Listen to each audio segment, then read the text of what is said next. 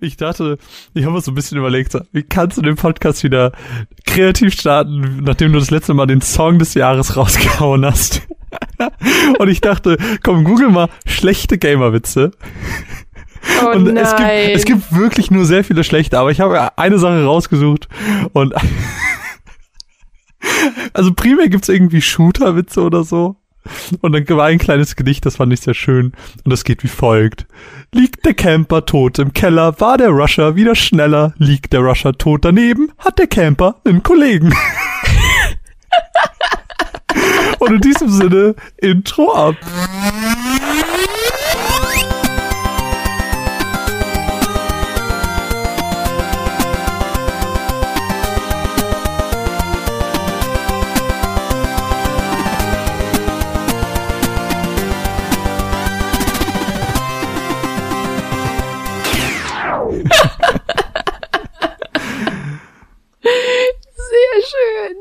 Hallo und herzlich willkommen zur 37. Ausgabe der Runaways. Das Studio ist, wie ihr vermutlich hört, wieder repariert, renoviert und alles ist wieder schön beisammen. Wir befinden uns in unserem Studio und wenn ich sage wir, dann meine ich nicht nur mich, sondern ich darf zu uns ins Studio bitten die wunderbare Caroline. Hallo! Hallo, hi. Na, was ist los? Warum nennst du mich neuerdings immer Caroline? Ich weiß nicht, ich finde, das hat, das hat so einen Flow. Caroline. Äh, Das ist nicht so, Caro ist so, Pam, das ist so einfach, puff. Aber Caroline ist so, so float, so Caroline. Deswegen, äh, du bist jetzt für mich Caroline. Äh, Caro sage ich, glaube ich, nur in Ausnahmefällen. Aber das so toll. Genauso wie diese Ausgabe heute, die wird nämlich genauso toll. Wir haben unfassbar viele Spiele ähm, für euch breit, um darüber zu reden, um sie euch vorzustellen. Caro hat natürlich provisorischer halber oder ähm, wie sagt man, das, dass du ein Buch dabei hast, so das, äh, weißt du, obligatorisch. obligatorische Buch dabei. Dankeschön, bin manchmal ein bisschen dumm. Ähm, schöne Titel, Naruto, Nag, Mario Rabbits, Please Knock on My Door, Destiny und Rhyme und Knack. ein Buch. Äh, viele, viele Themen und wir haben auf Twitter rumgefragt, wir haben auf Twitter rumgefragt, ob ihr euch wünschen würdet, dass wir mal über bestimmte Themen reden. Und da hat der Pascal ein Thema aufgebracht, das ich sehr, sehr schön fand. Und zwar geht es um Unterhaltungsmedien und ob diese uns in unserem Charakter beeinflusst haben. Da werden wir heute oder generell um das Thema Unterhaltungsmedien weitestgehend sprechen äh, zwischen den Matzen, wie ihr das auch sonst kennt. Aber ich würde sagen, ähm, wir beginnen den Podcast einfach mal damit, nochmal Danke zu sagen. Danke für den neuen Patron, der in den letzten Tagen dazu gekommen ist. Und zwar vielen, vielen Dank an Chris, der jetzt dabei ist. Dankeschön. Hey, Chris, woo! Chris war auch Gast ähm, in unserem in unserer ersten Ausgabe Caro versus dem neuen coolen Patreon-Format, in dem Caro sich den Fragen äh, von mir stellen muss. Es ist ganz viele Harry Potter Fragen und äh, ja, das war eine sehr sehr schöne Aufnahme, die, wenn ihr das hier hört, schon online ist. Die können Patronen ab zwei Dollar hören, aber Wie das wohl ausgegangen ist. das ist äh, spannend. Nee, äh, aber dieses 2-Dollar-Ding, ähm, wir wollen das Caro-Verse-Format jetzt wirklich durchgehend als 2-Dollar-Format machen. Einfach damit, ähm, weil wir das letzte Mal auch schon angesprochen haben, Chris ja zum Beispiel meinte so, ja, ich will nicht, dass man, dass ich nur das Gefühl habe, so, dass ich die Podcasts absneaken will.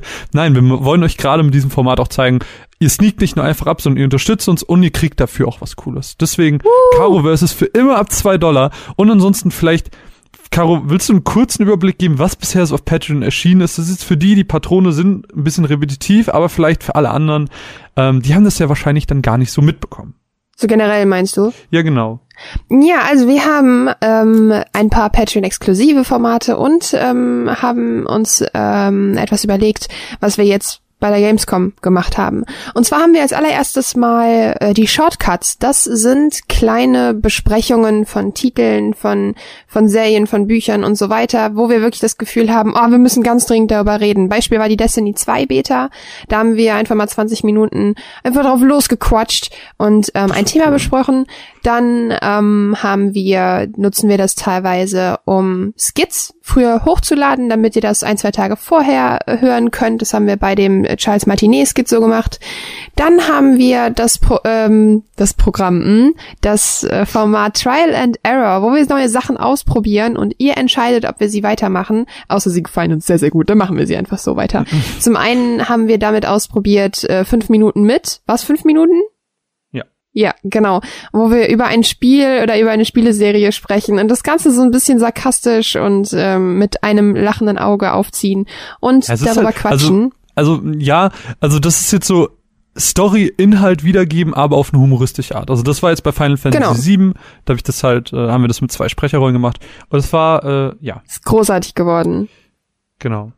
Und ähm, wir nutzen halt die Möglichkeit auf Patreon so ein bisschen freier zu werden, wenn wir über Dinge reden. Ich habe einen Shortcut zu Rhyme gemacht. Das ist einfach, ein, das werdet ihr gleich hier hören. Denn wir haben uns dafür entschieden, dass dieser Shortcut hier mit reinkommt, weil äh, ich sehr stolz darauf bin, wie das das geworden ist. Ihr, meine ich doch, habe ich doch gesagt, ihr. Du hast gesagt, wir, so. deswegen.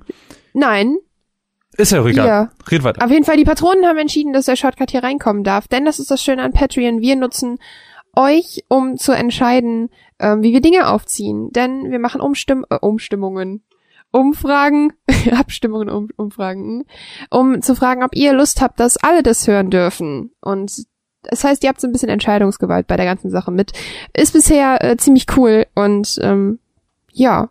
Habe ich was vergessen? Äh, zwei kleine Dinge hast du vergessen. Zum einen ähm, habe ich im Rahmen der Gamescom noch was Exklusives mit ein paar Anekdoten ähm, was aufgenommen und hochgeladen. Und zum anderen Throwback. Das ist das Format, ähm, in dem ich alte Blogposts von meinem Blog vorlese, die sehr schlecht ja, sind. stimmt, da war was. Aber da habe ich mich ein bisschen, ähm, ja, Oh Gott, das könnte ich eigentlich auch mal machen. Ich habe ja Das auch alte Blogposts.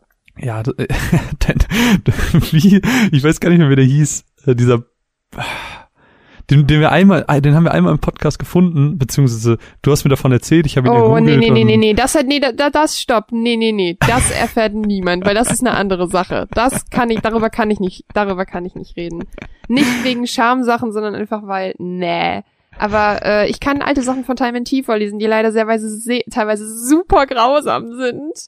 Ähm, aber kann ich ja mal schauen, ob ich da auch mal was mache. Ja, das jedenfalls äh, so als kleiner Überblick, was da so bisher erschienen ist. Lohnt sich also nicht nur, äh, weil ihr uns dann unterstützt, ein Podcast, den ihr hoffentlich sehr gerne hört, sondern auch, ähm, weil ihr viele coole Sachen bekommt, die vielleicht auch ein bisschen anders sind, als wie ihr gewohnt seid. Als Ja. wie? Als ja, wie? es tut mir leid, es Dein tut mir Ernst? leid. Es tut mir leid. Bitte hass mich doch nicht so. Caro, die letzten Bestes. zwei Wochen, wie waren sie für dich? Du, diesen Monat haben wir zwei Monatsrückblicke. Das ist ein bisschen weird. Ein bisschen, ja. Ähm, wie waren die letzten zwei Wochen für mich? Oh, furchtbar. Ich habe nur in meiner Cross-Media-Arbeit gesessen. Ja, ich musste über Politik schreiben. Hätte über Viehzucht schreiben können. Keine Ahnung, was ich da getan habe. Aber ähm, so, um hier den Wissensstand einfach mal darzulegen. Genauso sicher habe ich mich in dem Thema gefühlt. Ähm, ja, äh, möchte ich, darf ich dafür kurz Werbung machen? Ja, natürlich. Es ist Ähm, ich habe nämlich im Rahmen meiner, meiner Uni, ähm, ich studiere Journalismus und ähm, habe da eine Crossmedia-Produktion ähm, fertig machen müssen als Seminararbeit. Crossmedia ist einfach Einbindung verschiedener Medienelemente. Beispielsweise ein Video ist ein crossmediales Element, eine Abstimmung ist ein crossmediales Element und so weiter. Also üb- medienübergreifende Kommunikation und so weiter. Und wir haben das Thema Mobilität bekommen. Voll langweilig. Und ich habe halt überlegt, okay, wie arbeitet man das Thema am besten auf? Und ich habe mich entschieden, das im Rahmen der Bundestagswahlen aufzuarbeiten. Yeah! Nee, weil ich habe halt überlegt, okay, worüber kann man schreiben? Bundestagswahlen, Thema Verkehr, Infrastruktur und Co. Dann habe ich mich durch sehr viele Wahlprogramme gewuselt. Grauenvoll, kann ich nicht empfehlen. Und anschließend bin ich auf die Straße gegangen und habe Menschen gefragt. Und habe sehr viele Absagen bekommen von Leuten. ich habe mich noch nie in meinem Leben so deprimiert. Ist- Wir sind fünf Stunden traurig, rumgelaufen. Das ist richtig schlimm. Wir mussten halt eine Videoumfrage machen, also ich musste eine Videoumfrage machen, weil ich mich dafür entschieden habe, weil das halt als mehrere Elemente zählte und ich habe mir gedacht, das ist einfacher als mehrere kleine Elemente zu suchen. Und dann bin ich halt rumgegangen. Meine Kamera ist abgekackt an dem Tag. Das heißt, wir mussten mit dem Handy filmen, das heißt, ich musste den Ton irgendwie retten. Dann ähm, haben wir fünf Stunden lang Leute angesprochen. Fünf Stunden. Und sobald wir allen Leuten gesagt haben, ähm, ja, es ist eine Videoumfrage, haben alle Nein gesagt. Wir haben am Ende sechs Leute bekommen, also sechs Aufnahmen. Und das Ding ist, ich bin halt auch noch am Ende sind wir relativ lang rumgelaufen, haben halt nach Ausländern gesucht, also nach Leuten, die nicht in Deutschland geboren sind, beziehungsweise in Deutschland geboren sind, aber halt einen Migrationshintergrund haben, weil ich hasse nichts mehr als Umfragen oder sowas, wo immer nur der Standarddeutsche zu sehen ist, weil wir leben in Deutschland nicht nur mit Standarddeutschen. Und das Problem war aber dann, dass du in diese unangenehme Situation kommst, dass du jemanden ansprichst, der Migrationshintergrund hat und dann fragen musst, ähm, dürfen sie wählen? Und das ist so wirklich, du stehst dann davor und das ist so mm, super unangenehm. Und ähm, dann haben wir tatsächlich auch voll viele Absagen halt von Leuten mit Migrationshintergrund bekommen. Und am Ende habe ich halt einen ähm, äh, jemanden halt gefunden, der durfte wählen und seine Frau halt nicht. Und der hatte ein kleines Kind. Und der hat so geile Antworten gegeben. Ich habe mich so sehr gefreut, weil ich glaube, eine bessere Person hätte man nicht bekommen können.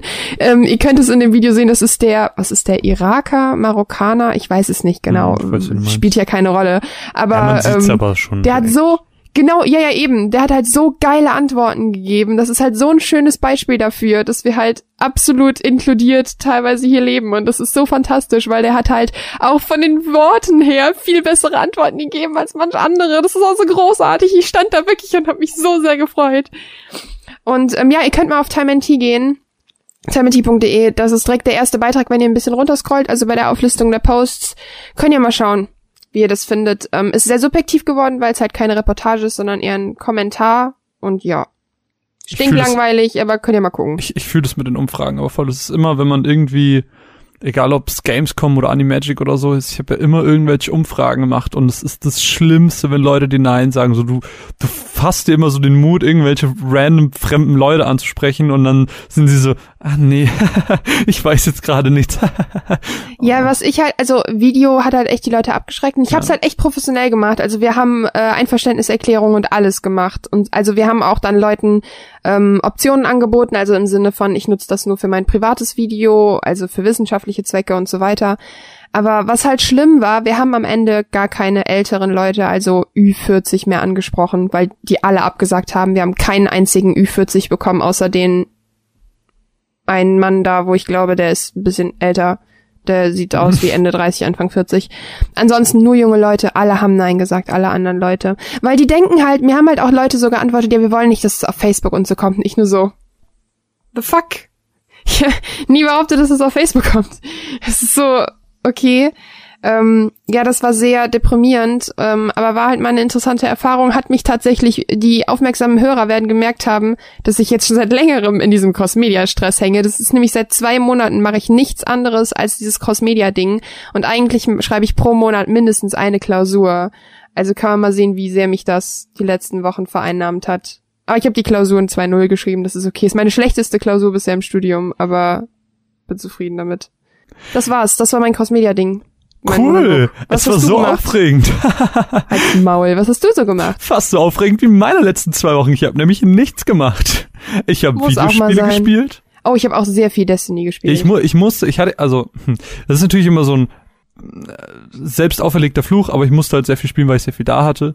Ähm, ja, ich habe auch sehr viel gerade. Destiny gespielt, ich habe viel Neck gespielt, ich habe viel Mario gespielt, ich habe viel Naruto gespielt. Das kommt alles zusammen.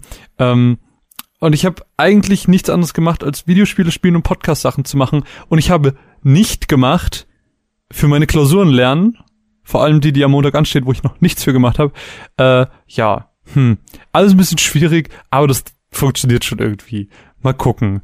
Naja, Protokoll muss ich auch noch korrigieren. Ich weiß, ich habe aber eigentlich die nächsten zwei Wochen so komplett durchgeplant. Ich habe keine Zeit, aber das funktioniert schon irgendwie. Es hat bisher immer geklappt. Mal schauen.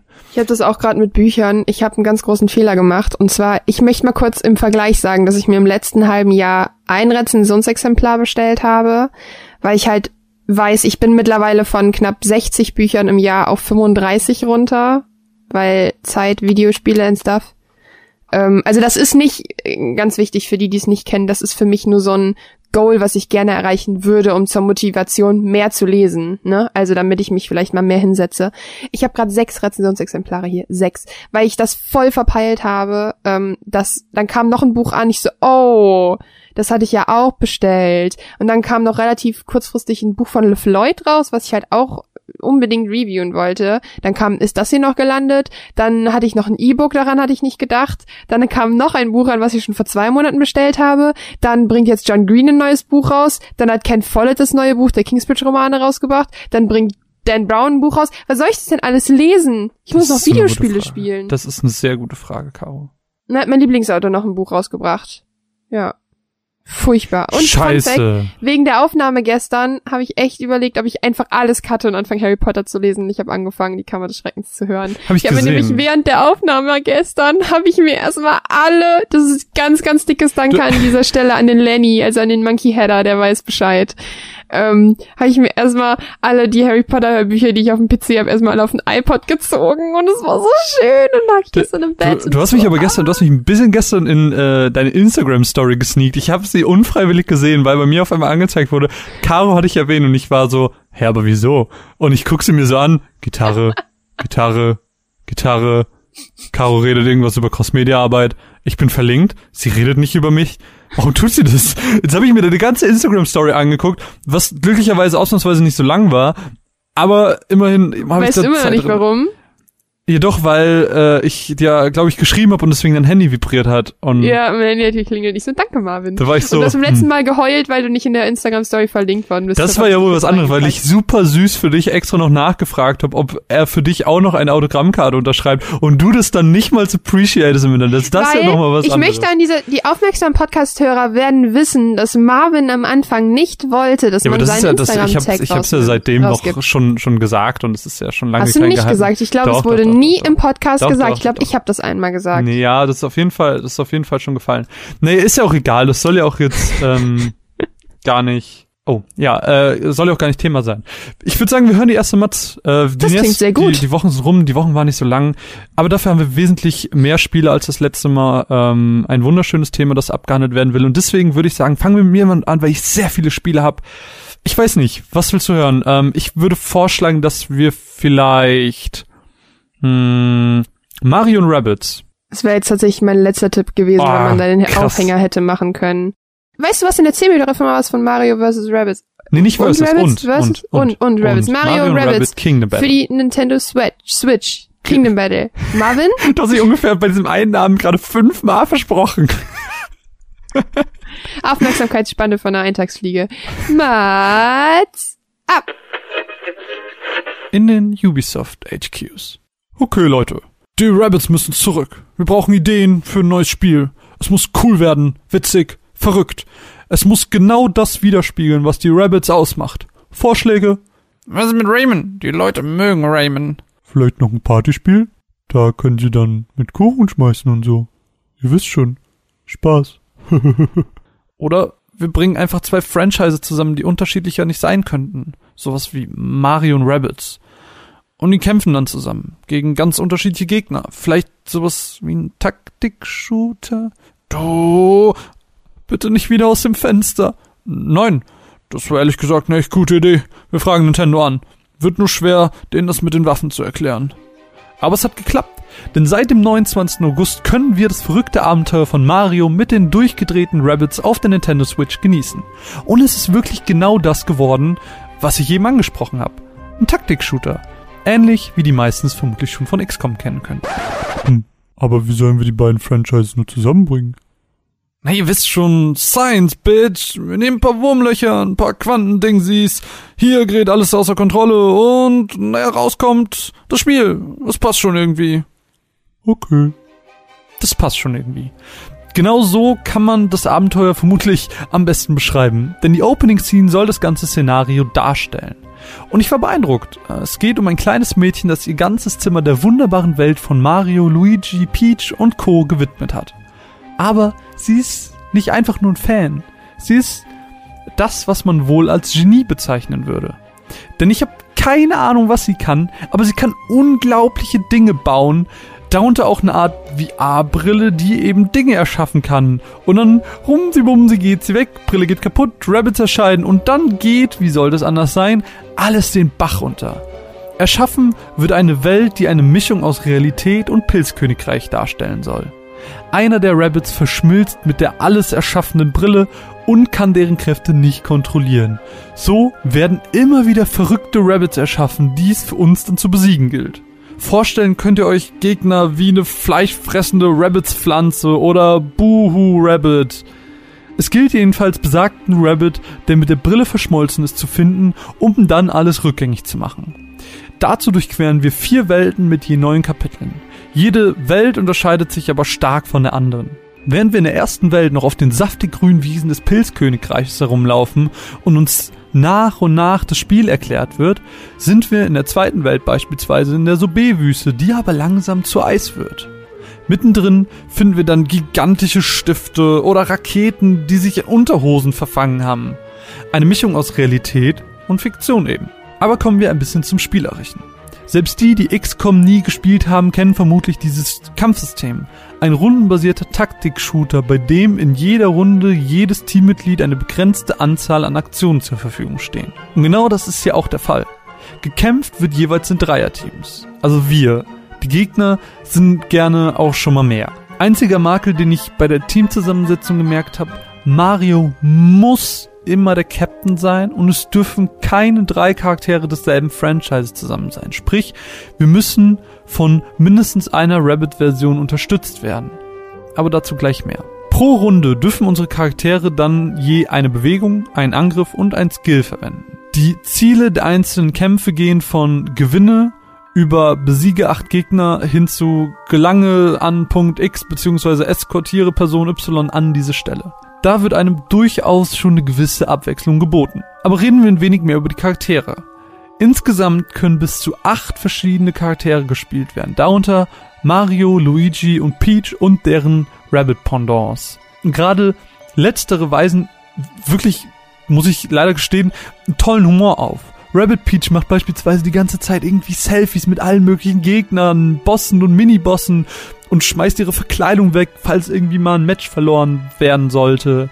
Rabbit Mario versucht irgendwie stark zu sein, fällt aber irgendwie immer zurück in seine Rabbit-Rolle und generell ist die Dynamik zwischen dem Original und dem Fake, nenne ich es jetzt mal, wirklich einfach fantastisch. So diese kritische Begutäugelung, wenn Original und Fake aufeinandertreffen, ist wirklich brillant. So, das unterhält mit jedem neuen Charakter, der dazukommt. Denn die Charaktere spielen wir nach und nach frei aber nicht genug der Individualität, denn nicht nur die Charaktere sind individuell in ihrem Sein, sondern auch in der Art und Weise, wie sie zu spielen sind. Jeder trägt eine der vier Waffentypen, die sich auch nochmal durch die verschiedenen Effekte unterscheiden. Da gibt es zum Beispiel Sprung, wo man nach hinten geschleudert wird. Es gibt Tinte, womit man nicht mehr angreifen kann. Es gibt Eis, womit man keine Skills mehr verwenden kann. Und, und, und. Dazu gibt es einen großen Skilltree mit unterschiedlichen Fähigkeiten und Power-Ups ganz, ganz viel, wo uns als Spieler Individualität gelassen wird. Aber natürlich erfüllt Mario Rabbits Kingdom Battle auch das Switch-Prinzip. Es funktioniert unfassbar gut unterwegs, weil einzelne Kämpfe maximal 10 bis 15 Minuten dauern. Außerdem gibt's speziell für den Koop entwickelte Missionen, in denen beide Spieler je einen Joy-Con in die Hand nehmen und mit je zwei Charakteren losziehen, um Kämpfe auszutragen. So das gefällt. Der Einfachmodus erlaubt es außerdem jüngeren Spielern, eine Chance im Spielverlauf zu haben. Aber kommen wir zum Ende. Was ist meine finale Meinung zum Titel? Ich mochte es nicht, als es angekündigt wurde. Ich fand die Idee dumm, mochte das Spielprinzip auf den ersten Blick gar nicht und Rabbits waren mir irgendwie noch nie sympathisch. Und nach dem Event in Frankfurt, wo ich kurz irgendwie eine Runde spielen konnte, war mein Eindruck schon irgendwie wesentlich besser.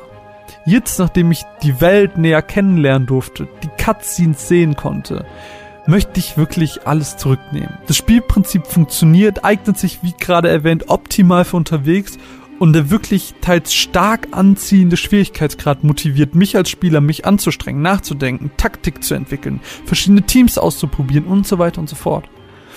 Das Prinzip funktioniert einfach super gut.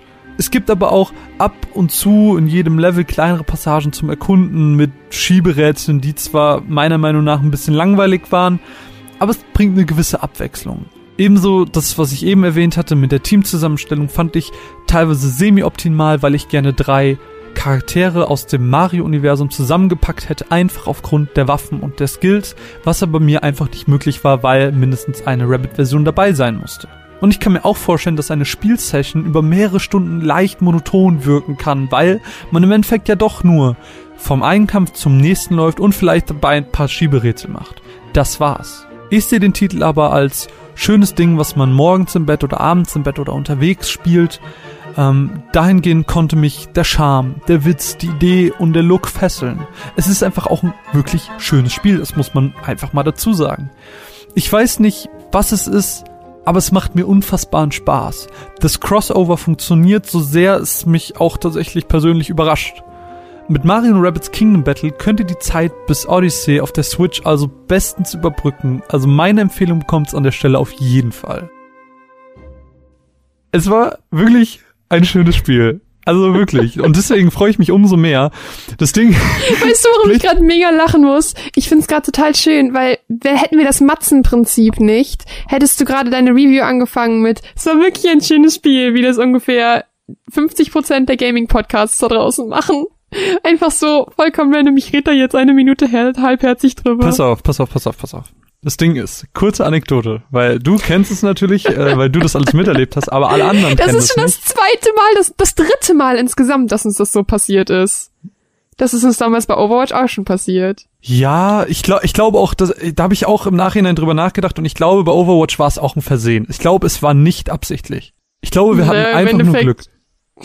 Ähm, jedenfalls, äh, es passiert halt ab und zu, dass ähm, Fehler einfach unterlaufen. Das ist halt so.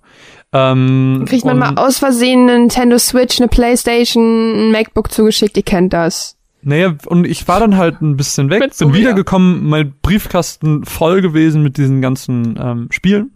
Und ich pack so alles nacheinander aus. Hallo, ich bin Marvin, mein, mein äh, Briefkasten ist immer voll. Nein, nein, nein, nein, nein. Und ich pack so diese Briefe auf und ich sehe so, oh cool, Mario Rapids ist da. Cool, freue ich mich voll drauf zu spielen. Pack weiter aus. Oh, Mario, warte, das hatte ich doch schon mal. und dann habe ich ähm, irgendwie den äh, Leuten von Ubisoft geschrieben so, hey, ähm, irgendwie habe ich das hier, habe ich das hier doppelt bekommen. Ich weiß nicht, muss wohl irgendwie ein Fehler gewesen sein. Und sie meinten dann, ja, puh, da muss uns wohl irgendwie ein Fehler unterlaufen sein. Ähm, Glück für euch, äh, könnte gerne die zweite Version verlosen. Und deswegen an dieser Stelle Wir haben Gewinnspiele für euch, einen Haufen Kram und cooles Zeug. Wir wollen einfach mal Danke sagen, deshalb müsst ihr das hier an einfach jeden weiter sagen. Wir haben Gewinnspiele für euch, einen Haufen Kram und cooles Zeug. In freudiger Zusammenarbeit mit Ubisoft dürfen wir eine Version von Mario und Rabbids Kingdom Battle für die Nintendo Switch verlosen. Und weil das noch nicht genug ist, legen wir noch was oben drauf. Denn auf der Gamescom haben wir ein bisschen was mitgenommen. Wir haben eine Autogrammkarte signiert von Charles Martinet, der Stimme von Mario, Luigi und vielen, vielen weiteren Mario-Charakteren die oben drauf kommt. Und dafür müsst ihr ein bisschen was anderes machen als sonst. Das Prinzip bleibt gleich. Die Verlosung findet über Social Media, sprich Facebook und Twitter, statt. Dazu geht ihr auf die jeweiligen Gewinnspielbeiträge auf den jeweiligen Seiten. Auf Twitter macht ihr wie sonst auch ein Retweet und ein Folgen. Auf Facebook müsst ihr den Beitrag liken und gerne könnt ihr uns auch ein Gefällt mir dalassen. Ähm, eine Sache, die ihr bei beiden machen müsst, ist einen Kommentar zu schreiben mit einem Stichwort. Und das Stichwort, um das es sich handelt, ist das folgende. Alle Männer benutzen das Stichwort Peach.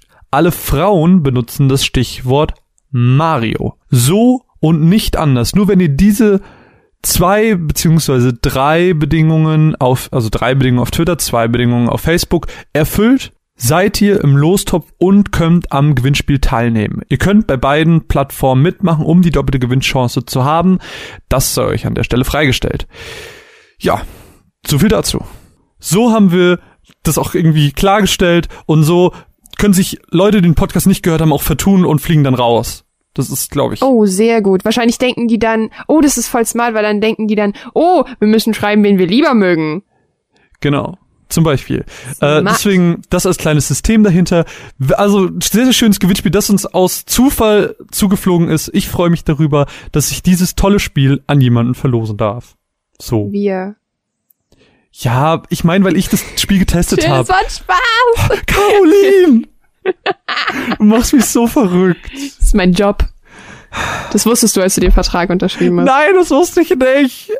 Lass mein Herz, ich bin alt. Mein Herz macht es nicht mehr mit, Caro. Oh, Mausi. Warum, warum quälst du mich so? Hab doch ein bisschen Mitleid mit einem alten Mann. Nö. Heute ist das wunderbare Thema Unterhaltungsmedien. Wir möchten ein bisschen darüber sprechen, was Unterhaltungsmedien mit uns machen. Und ich würde sagen, dass wir ähnlich wie beim letzten Thema, weil mir das das letzte Mal sehr gut gefallen hat, ich würde das ganz gerne erst einmal definieren. Was sind für dich Unterhaltungsmedien, damit wir gleich in einem selben Rahmen über das Thema sprechen? Und alle Leute auch. Unterhaltungs Unterhaltungsmedien sind für mich ähm, Fernseh, Bücher, Videospiele, alles, was ähm, zurzeit Überbrückung quasi da ist oder Unterhaltung. Mittlerweile auch Internet, wobei ich da schwierig, ähm, also ganz großen Unterschied ziehen würde, dass nicht das Internet ein Unterhaltungsmedium ist, sondern Dinge, die dort stattfinden.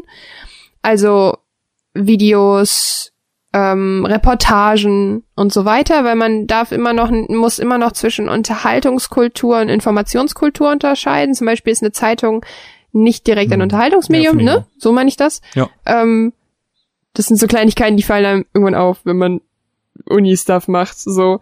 Ansonsten, ähm, ich finde, Unterhaltung, also mir ist aufgefallen, dass Unterhaltung für mich gar nicht mehr heißt, ich setze mich jetzt hin und lass mich unterhalten, sondern dass es für mich grundsätzlich ein Akt des Abschaltens ist.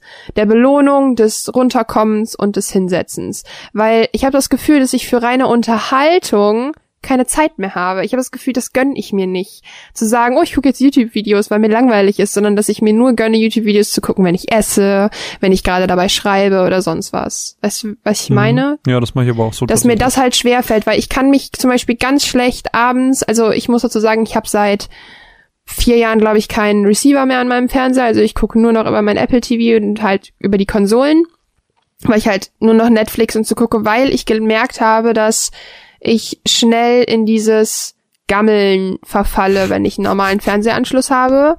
Halt in dieses, okay, ich gucke jetzt was, weil es halt gerade läuft. Und das will ich nicht mehr. Ich möchte gezielt konsumieren, einfach um meine Zeit zu optimieren, weil mir das besser gefällt, als mich abends um Viertel nach acht vor den Fernseher zu setzen und mal zu gucken, was so läuft. Das ist nicht meins. Ich muss aber, also für mich ist zum Beispiel Unterhaltung, ich finde Unterhaltung ist immer ein sehr, in meinem Kopf zumindest positiv annoziertes Wort. Ja. Ähm, ich finde, Unterhaltungsmedien müssen aber nicht glücklich, kein glückliches Gefühl vermitteln. Für mich ist auch ein trauriger Film Unterhaltungsmedium. Ja, auf jeden Fall. Nee, nee, doch. Oder, keine Ahnung, solche Sachen. Also das komplette Gefühlsspektrum kann damit abgehandelt werden. Kurze Anekdote zu Unterhaltungsmedien, ähm, weil du gerade von Fernseh sprachst. Ich bin, habe auch schon ewig keinen Receiver mehr, weil tatsächlich, doofe Geschichte, äh, ich habe so einen Anschluss in der Wand, den ich im Prinzip in den Fernseher stecken könnte, weil mein Fernseher hat einen integrierten Receiver. Aber das Kabel, was ich dafür habe, ist zu kurz, deswegen habe ich es nie angeschlossen. Naja, jedenfalls, äh, ab und zu bin ich dann doch sehr Trash-affin. Ähm, ich habe ja mal, ich weiß gar nicht, war das noch zu Podcast-Zeiten, wo ich dieses Nutopia geguckt habe? Ich glaube ja. Es kommt mir auf jeden Fall bekannt vor. Ich habe ich hab das ja ganz, ganz lang ähm, verfolgt. Ich fand es irgendwie faszinierend, so dass Leute da sich aus dem Nichts etwas aufbauen und ich fand es irgendwie cool, aber das wurde dann nach einem Das halben meine Jahr. Mama auch cool. das wurde irgendwie nach einem halben Jahr abgesetzt, äh, nicht nach einem Jahr, wie es eigentlich geplant war, was ich schade fand, aber äh, ja, jedenfalls gibt's halt auch ganz, ganz trashige Serien mittlerweile. Und damit meine ich nicht mitten im Leben und sowas, sondern ich meine Dating-Serien. Ähm, es gab eine Mal, da wurden Leute anhand ihrer nackten Körper beurteilt und Gibt's dann war das so. nicht noch? Ich- ich nicht weiß dieses nicht. Love Island? Nee, nee, genau, da, das ist meine Pointe. Ich habe zu jeden Fall erst dieses Ding mit den Genitalien mal gesehen, wo dann gesagt, ah, der hat einen schönen Penis. Mhm. Ja, oh, ich habe aber mal gelernt, dass der Penis nicht unbedingt im schlaffen Zustand groß sein muss. Der kann auch dann, ja, und ah, der hat mir ein bisschen zu viel Vorhaut. Und es war unfassbar witzig. Ich habe weiß nicht, drei oder vier Folgen davon angeguckt. Also da ist wieder meine Trash-Affinität rausgekommen. Und dann hab, äh, beziehungsweise hat Mine mir von diesem Love Island erzählt und meine Trash-affine Ader konnte nicht anders, als, dieses, als eine Folge oder zumindest einen Part dieser Serie anzugucken.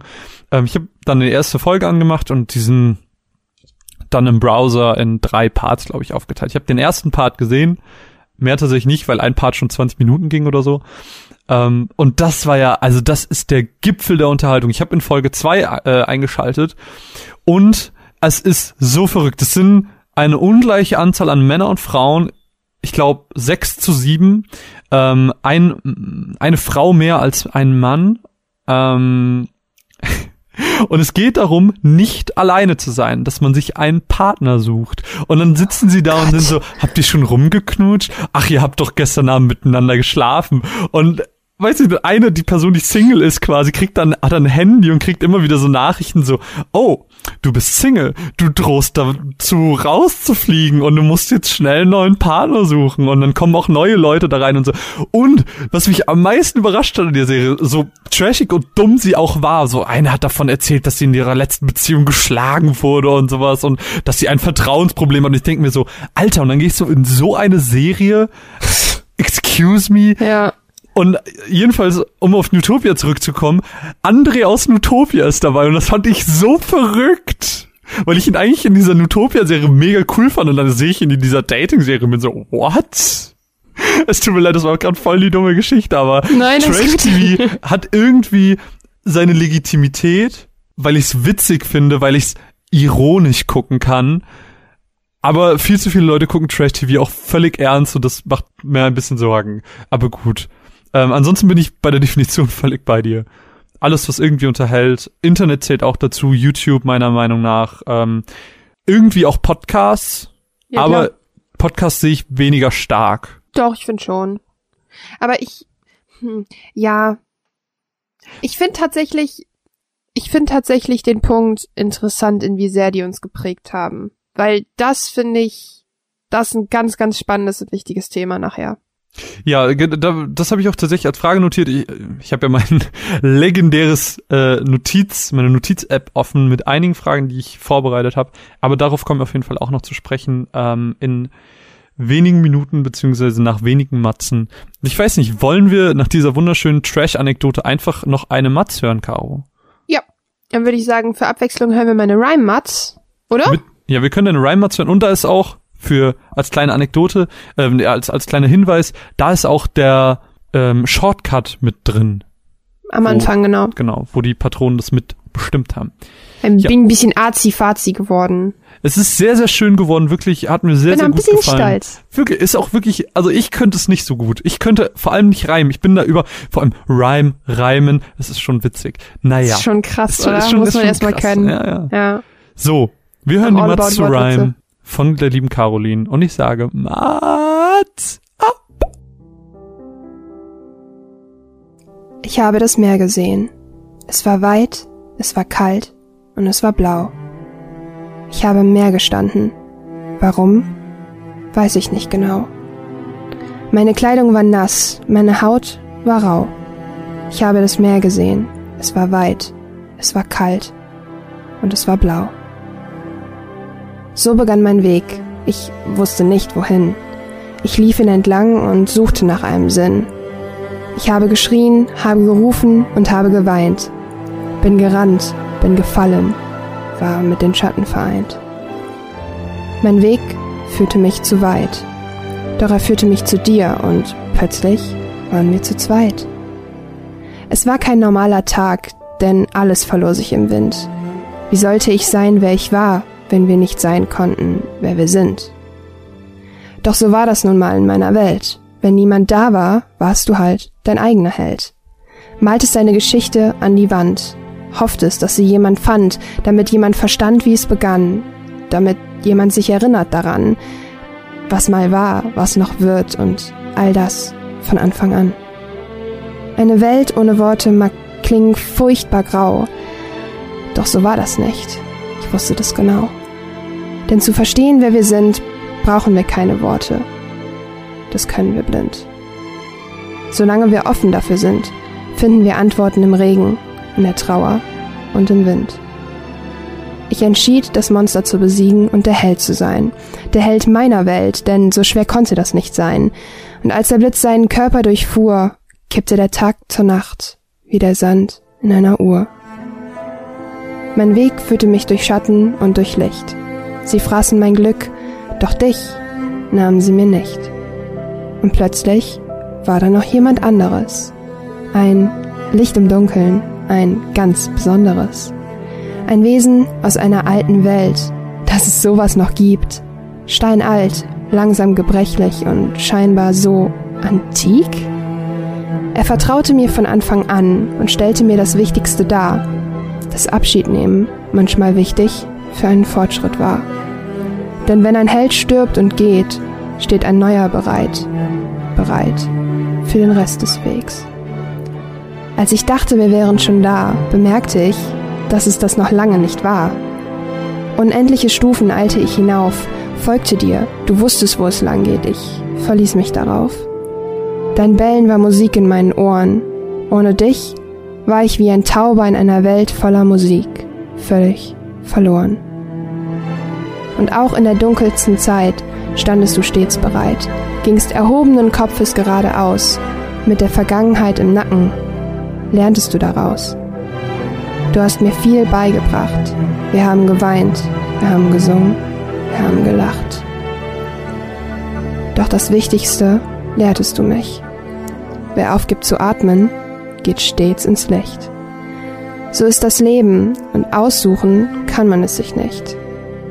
Man muss das Leben stets nehmen, wie es ist.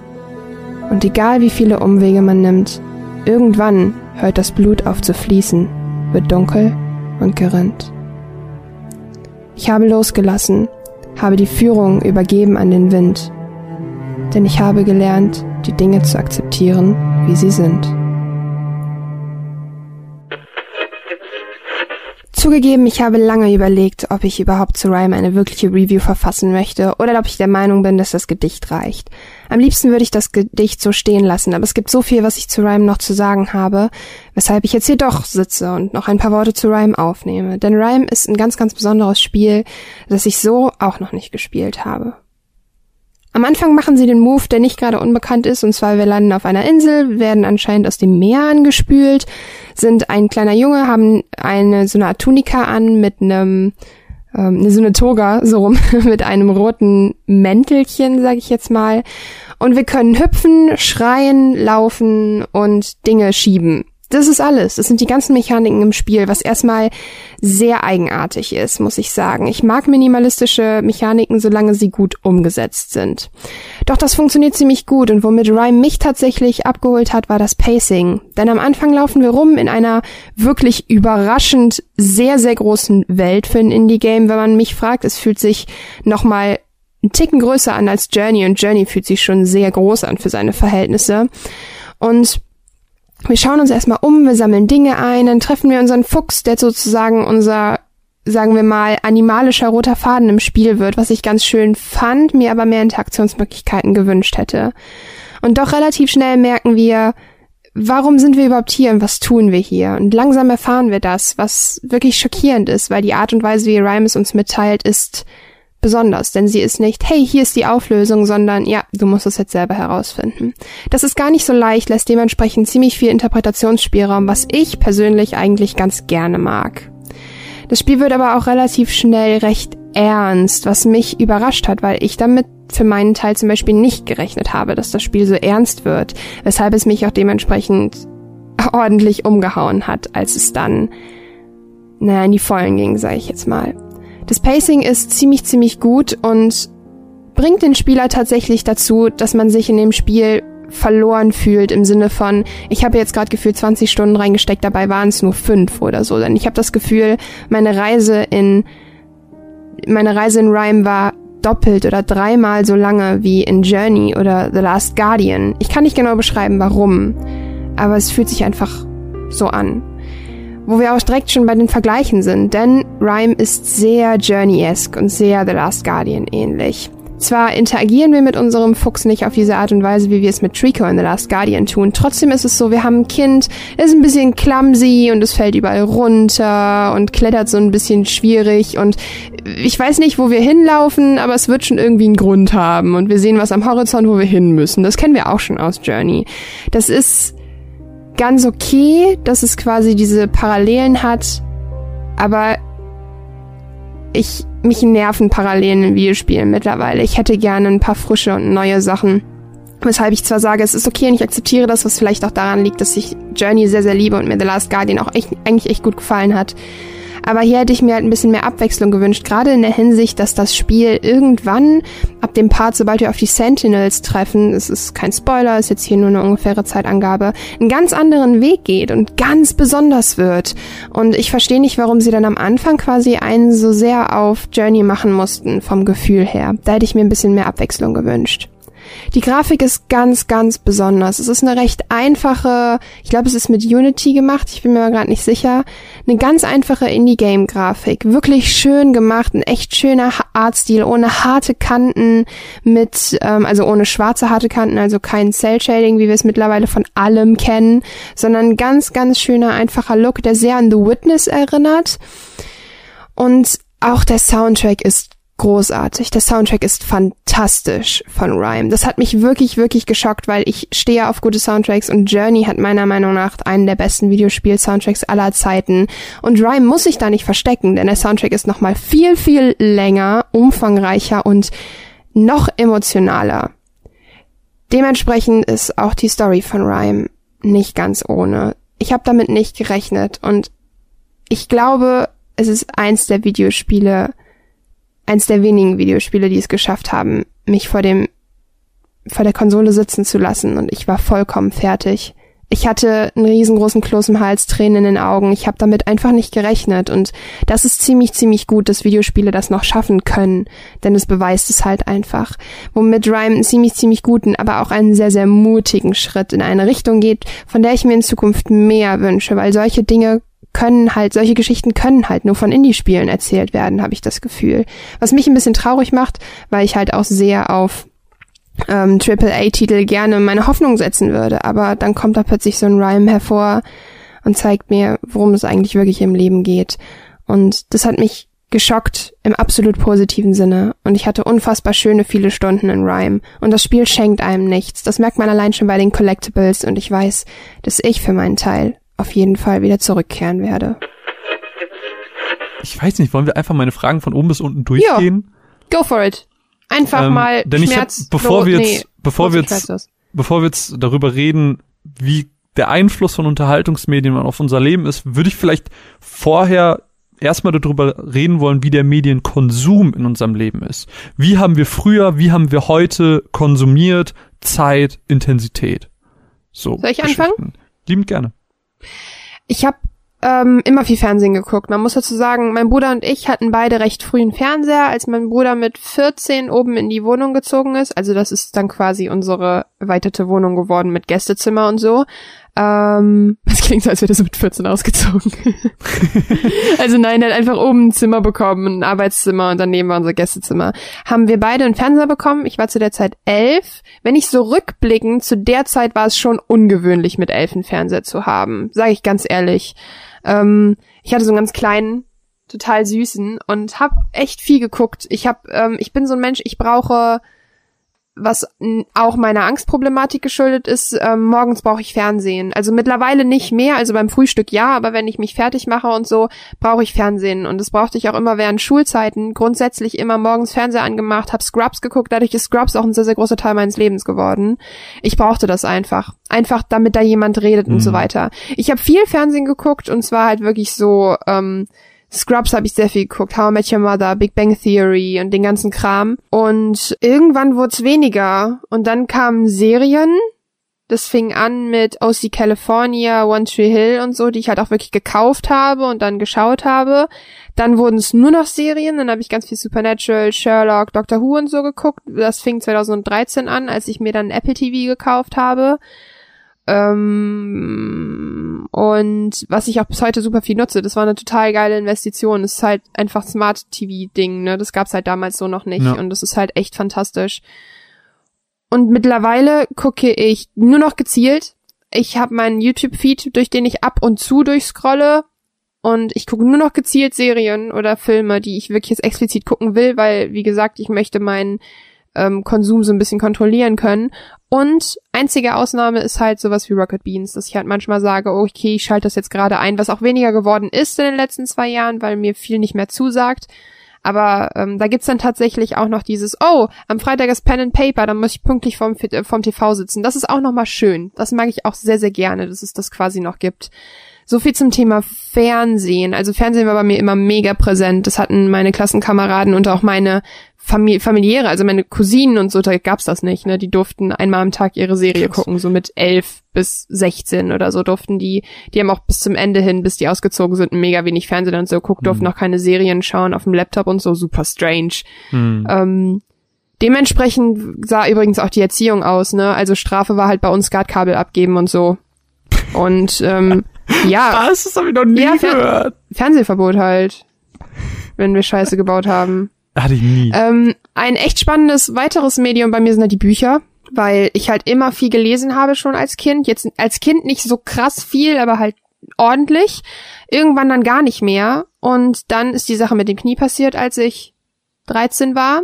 Und von da an habe ich halt wieder angefangen zu lesen. Und dann richtig, richtig viel. Wirklich richtig, richtig viel. Ich habe unfassbar viel gelesen in dieser Zeit. Und ähm, das hat dann bis heute angehalten. Und Bücher sind für mich tatsächlich noch eins der einzigen Unterhaltungsmedien, wo ich mich drauf einlassen kann, weil es eine ganz besondere Art der Beschallung ist. Weil man im Gegensatz zu Fernseher, Videospiele gehören da auch zu, man kann sich komplett drauf einlassen es kommt das Handy weg, du kannst währenddessen nicht multitasken, du machst jetzt nur diese eine Sache. Und das finde ich am Lesen so spannend. Außerdem ähm, finde ich Lesen halt, Lesen bietet tatsächlich eine größere Facette, Facette, als es Serien und TV für mich tut. Sprich, es gibt so viele verschiedene Richtungen, in die das Thema Lesen gehen kann, von Fantasy über Romane bis hin zu Sachbüchern, dass ich da das Gefühl habe, auch wenn ich mich in meinem meiner kleinen Buchfilterbubble bewege, die tatsächlich durchs Bücherbloggen krass aufgebrochen wird, was ich sehr schön finde. Ähm, dass da viel Abwechslung und Diversität gibt, was ich sehr, sehr, sehr, sehr toll finde. Und als letztes wären halt Videospiele, wo ich halt sagen muss, ich will, ich weiß nicht mehr, ob ich das als Unterhaltung abstempeln Doch, würde. auf jeden Fall. Ja, Auf aber ich suche, Fall. nee, ich suche nach einem noch besseren Wort, weil ich setz mich nicht äh, vor den vor die Playstation, um unterhalten zu werden. Ich setze mich mittlerweile echt einfach nur noch um die, vor die Playstation, um wirklich einfach Spaß zu haben. Für mich ist es Ja, ein reines ja Belohnungs. Ja, für mich ist es ein reines Belohnungssystem geworden. Also, Also im Sinne von, ich setze mich jetzt nicht morgens vor die Playstation, sondern ich setze mich vor die Playstation, wenn ich meinen Shit geschafft habe oder abends dann mit meinen Freunden da spiele. Und das ist halt eine total schöne Art und Weise geworden. Von ich sitze alleine vom PC mit mittlerweile, ich spiele jeden Abend mit meinen Freunden und meinem Freund und so Overwatch. Das ist fantastisch. Ja, Ja, ich, äh, puh, das ja. war mein Monolog. Also ich würde auf jeden Fall sagen, dass mein Medienkonsum auch in den letzten Jahren einfach, uff, ja, es hat einfach mega krass zugenommen. Ähm, ich habe aber schon immer sehr viel konsumiert. Ähm, ich hatte auch, wie du das gerade, Hm? Das übliche. Drogen, ja, Drogen und so. Äh, Nee, ich hatte das, ich hatte auch so einen Kumpel, der ähnlich wie deine Cousine oder was das gerade waren, auch basically gar nicht konsumieren durfte, wo es dann so hieß, eine Stunde am Tag und ich war so, Richtig what? Ich habe Ja. so viel früher gesehen. Also Ja. ich kann mich natürlich nicht an alles zurückerinnern, ähm, aber in meinen Erinnerungen ist es so, dass ich erst also in meiner frühesten Vergangenheit so alles auf Super RTL und Nickelodeon gesehen habe. Ja, oh Ähm, Gott, stimmt. Da habe ich wirklich alles Oh gesehen und dann, Gott, als ich älter stimmt. wurde, hat es mit den Anime angefangen, so mit Alles auf Nick gesehen, alles. Ich hab, was habe ich denn? Ich glaube, meine ersten wirklichen Anime waren auf Tele 5 noch. Mila Superstar lief da morgens und Kickers. Das habe ich, glaube ich, immer gesehen. Und- Ähm, und später halt die ganzen RTL 2 Sachen, ne? Dragon Ball, Digimon, Pokémon. Bei mir fing es halt mit Pokémon an, weil ich bin noch mal zwei Jahre jünger als du und ähm, das lief dann halt bei mir halt immer Und Pokémon. es, ga, es gab halt so auch, ich habe wirklich jeden Scheiß gesehen, der irgendwie auf RTL 2 lief. Ähm, dann lief dann auch so Sachen wie Wedding Peach. What? Das sind Leute oder so Mädels, die, wenn sie gegen die Bösen kämpfen, sich verwandeln und dann Hochzeitskleider tragen. What? So ein Scheiß habe ich gesehen. Ich habe auch eine ähm, Zeit lang Shopping Queen ab und an mal geguckt und habe mich dann ganz schnell davon entfernt wieder. Oder Doremi war auch, Doremi war auch früher relativ lang am Laufen. Das, daran kann ich mich auch voll gut erinnern. Ähm, jedenfalls ganz, ganz viel Anime-Kram, der wirklich dann ganz eine, eine Konstante meines Lebens werden sollte. Ähm, was habe ich denn? Seh, ich bin relativ, also für mein Alter oder wie man das eigentlich denken sollte, relativ spät erst zu richtigen Serien gekommen, weil ich immer gesagt habe, hey, Serien mit echten Menschen, das finde ich so unglaubwürdig. Ich finde das voll dumm. Und ich habe hab immer nur auch, ich Cartoons und Anime geguckt, ganz weil ich das irgendwie, geguckt. irgendwie cooler fand. Videospiele auch früher ähm, gespielt, aber glaube ich. War das denn, darf ich dich kurz ja unterbrechen? klar.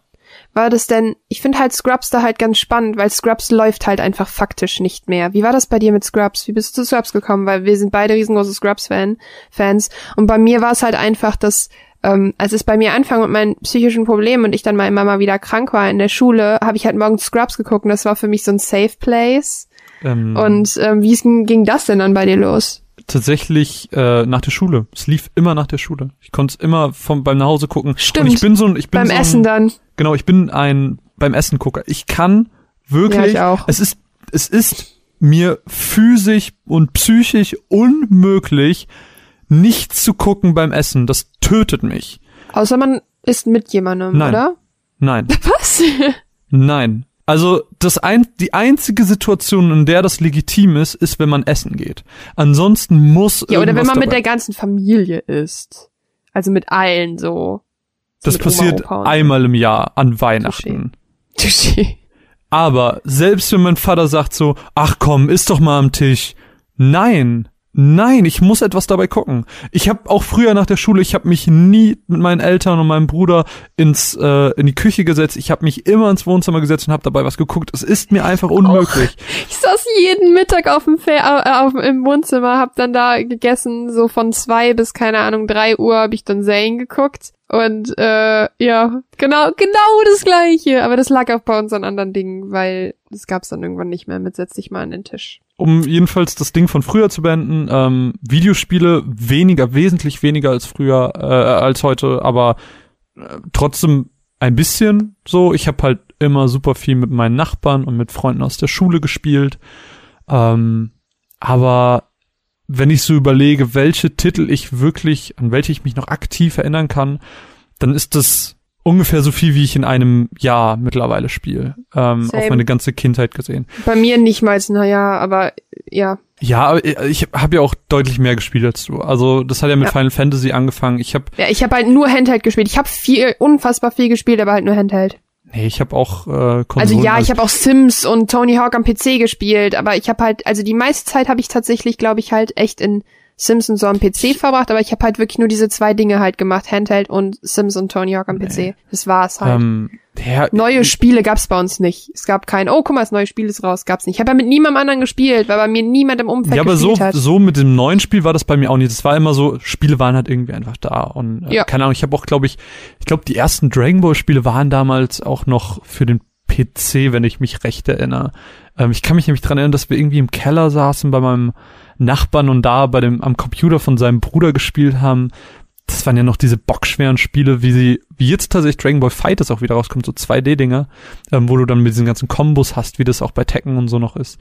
Naja, egal. Soll doch jetzt gar nicht Thema sein. Ähm, Videospiel auf jeden Fall wesentlich weniger. Das ist auf jeden Fall exorbitant mehr geworden mit den Jahren, ähm, wobei ich auch mal ein, zwei Jahre wirklich eine Pause hatte, wo ich keine, also der Schritt von der PS2 auf der PS3 war sehr lang. Ich bin erst sehr spät in die PS3 eingestiegen, äh, habe dann aber relativ viel nachgeholt, ähm, wirklich Launch-Titel und sowas. Ja, was haben wir noch? Bücher habe ich, ich habe früher ein bisschen gelesen, Sams und sowas als als oh, ganz sonst kleiner war Buch, super. aber hab mega lang dafür gebraucht. Ich war nie Samstag, krass, Samstag. war nie krass im Lesen. Ähm, sonst die Harry Potter Bücher habe ich gelesen. so?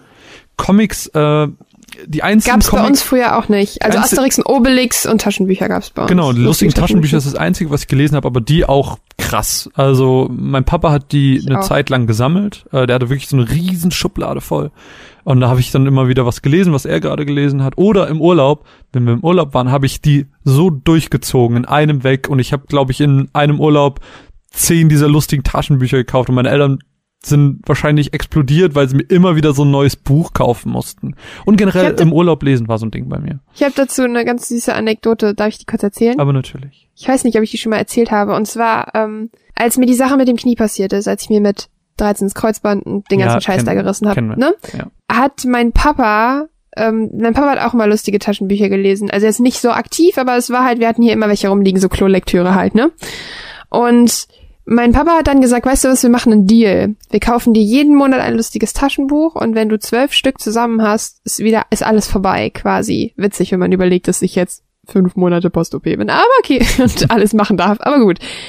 Und ähm, dann haben wir tatsächlich, wir haben irgendwann bei Monat neun oder so aufgehört, habe ich jeden Monat ein lustiges Taschenbuch bekommen. Und ich habe die alle noch hier rumliegen. Da hinten auf meinem Stapel, wo meine Bücher liegen, sind auch immer noch zwei lustige Taschenbücher immer in meinem Bett, falls ich nicht einschlafen kann oder so, oder ich irgendwie gerade ein stressiges Buch lese oder so, dann lese ich das nicht abends. Und äh, unter meinem Bett liegen auch noch ohne Ende rum und ähm, ich lese die immer mal wieder neu durch. Und das war bei mir tatsächlich auch so meine ähm, Lektüre und Asterix und Obelix habe ich richtig viel gelesen. Es gab mal von der Bild eine Aktion, dass man Bildcoins oder so hießen die gegen ähm, Comic-Sammelbände eintauschen kann. Wir hatten Asterix und Obelix hier, Tim und Struppi, ähm, Mickey Maus und noch irgendwas, die habe ich so kaputt gelesen. Ich habe die so häufig gelesen. Und äh, Detektivromane waren bei mir als Kind heftig. Und zwar richtig heftig. Hier Thema Urlaub. Ich habe in jedem Urlaub vier oder fünf Detektivromane. Tiger Team habe ich gelesen. Dann ganz jung noch das magische Baumhaus und so. Voll geil. Ja, ähm, um kurz das dann von mir abzuschließen, heute Videospiele ganz, ganz krass, was aber natürlich auch dem ganzen Podcast-Ding geschuldet ist. Ähm, Serien sind durch deinen Netflix-Account unfassbar in die Höhe geschossen. Hallo, Ähm, Ibims, die Zahlerin. also wirklich, wenn ich keine Spiele habe, dann schaue ich Netflix regelmäßig durch. So, ich habe auch. das so oft, dass ich keine Serie mehr zu gucken habe, weil ich sie alle schon kenne. Äh, ich mache jetzt Das nur ist so. wirklich so. Ich guck so eine Sache und du guckst halt wirklich in dieser Zwischenzeit vier Serien Ja, ist durch. Das wirklich. ist so krass, weil ich, Ich guck bin halt aber auch- zum Beispiel Lost auch- und er guckt vier währenddessen. Ich bin aber auch ähm, bisschen gewandelt. Früher war ich so ein richtig krasser Filmfan. Ähm, ich mag Filme immer noch, aber ich habe immer das Gefühl, Filme verlangen mir zu viel ab, zu viel Zeit, die ich Dankeschön. rein investieren muss. Dankeschön. Serien gucke ich Ist voll gerne. Quatsch. Ich gucke sie im Endeffekt genauso lang. Ja. Was? Ich gucke ist Serien halt im voll Endeffekt. dumm eigentlich, Ja, wenn man ist voll überlegt, dass Serien halt eigentlich mehr Zeit. Aber ich bin genauso. Nein, nein, nein, nein, nein, das meine ich nicht. Ich meine, ich, mein, ich guck am Tag, ich hätte einen Film gucken können, ich gucke aber in derselben Zeit so viele Serienfolgen, was dumm ist, aber ich habe das Gefühl, ich kann jederzeit aussteigen. Ich kann Ja. jederzeit sagen, ich, äh, keine Ahnung, schreibe jetzt eine Matz oder geh raus, einkaufen oder Absolut, sonst was. genau das. So, das, das ist halt der Unterschied zwischen Serien und Filmen und Serie hat eben mehr Zeit, Charaktere aufzubauen und das mag ich irgendwie lieber und deswegen habe ich Serien einfach so für mich lieben gelernt und äh, ich gucke immer noch gerne Filme, aber wesentlich selektiver als früher. Äh, Serien schluck ich aber weg. Ey, ohne Scheiß, eins zu eins, das ist es. Ich hatte die Diskussion damals mit einer Freundin und die hat das nicht verstanden und akzeptiert. Aber ich habe das halt versucht zu erklären, dass ich so ein Mensch bin, ich brauche Zeit, Charaktere kennenzulernen. Ich bin super selektiv bei Filmen. Wenn man mir sagt, hey komm, wir gucken den Film, der ist gut, versuche ich mich ein halbes Jahr lang dran rumzuwinden, damit wir diesen Film nicht gucken Ach, können. Dementsprechend bin ich halt auch so ein Fan von wirklich, wirklich guten Filmen, dass ich dann wirklich versuche, ich gehe nie ins Kino. Ich gehe wirklich, ich gehe nie ins Kino. Es gab für einen einzigen Film. Genau, aber einzigen Film, auf den ich mich dieses Jahr gefreut habe, war Spider-Man. Ja, war nicht im Kino. Weil ich einfach mir gesagt habe, oh, nee, ich bin halt so ein Mensch, ich möchte in meinem Bett eingekuschelt sitzen und am besten, ich habe auch gemerkt, dass ich Filme lieber mit jemand anderem schaue, weil ich alleine zu unaufmerksam bin. Also ich mache das lieber, wenn ich meine beste Freundin äh, oder ähm, meinen Freund ins Bett packe und sage, komm, wir gucken jetzt einen Film. Ähm, das funktioniert besser, als wenn ich mich alleine hinsetze und Filme gucke. Ist halt ADHS-Kopf, ne? Also kann mich nicht konzentrieren, außer jemand sitzt neben mir und wir schauen aktiv das zusammen. Aber Ich wie du sagst, ey, wirklich eins zu eins, verlangt mehr von mir ab als eine Serie. Nee, ich, ich mag beides sehr, sehr gerne. Ähm, ich mag auch Kino, aber Kino ist mir halt schlicht zu teuer. Aber ich finde, Ja. Kino generell ist ein Thema, wo wir an anderer Stelle nochmal detaillierter drüber sprechen können, ähm, beziehungsweise. Kino und Ho Home Entertainment. Ähm, hab da, auch- äh, egal, reden wir mal anders drüber. ja, das auf jeden Fall dazu. Äh, ich weiß nicht, wir können auch gerne nochmal eine Matz hören, weil ich habe das Gefühl, ich habe gerade so viel geredet. Ich habe vorher auch viel geredet, das ist, äh, verstehe ich sehr gut. Würde ich sagen, hören wir noch mal eine Matz. Ähm, am besten was von mir, weil ich noch sehr viel on hold hab. Ähm, Knack. Ja, Knack 2. Ey, willst, willst du die Anekdote erzählen oder erzählst du Ja, das ich in hab's, der äh, Matz? ich hab, ich hab's angedeutet im Podcast, in, in der Ich Matz. war so verwirrt, wirklich. Du, du hast mich richtig geschockt mit dieser Tatsache. Und zwar ist es hier so, dass Nein, nein, nein, nein, nein, das ist okay. Wir lassen es einfach so stehen. Okay. Wir hören jetzt die Matz zu Knack 2. Wie die liebe Karus sagen würde. Ähm, und ja. Mats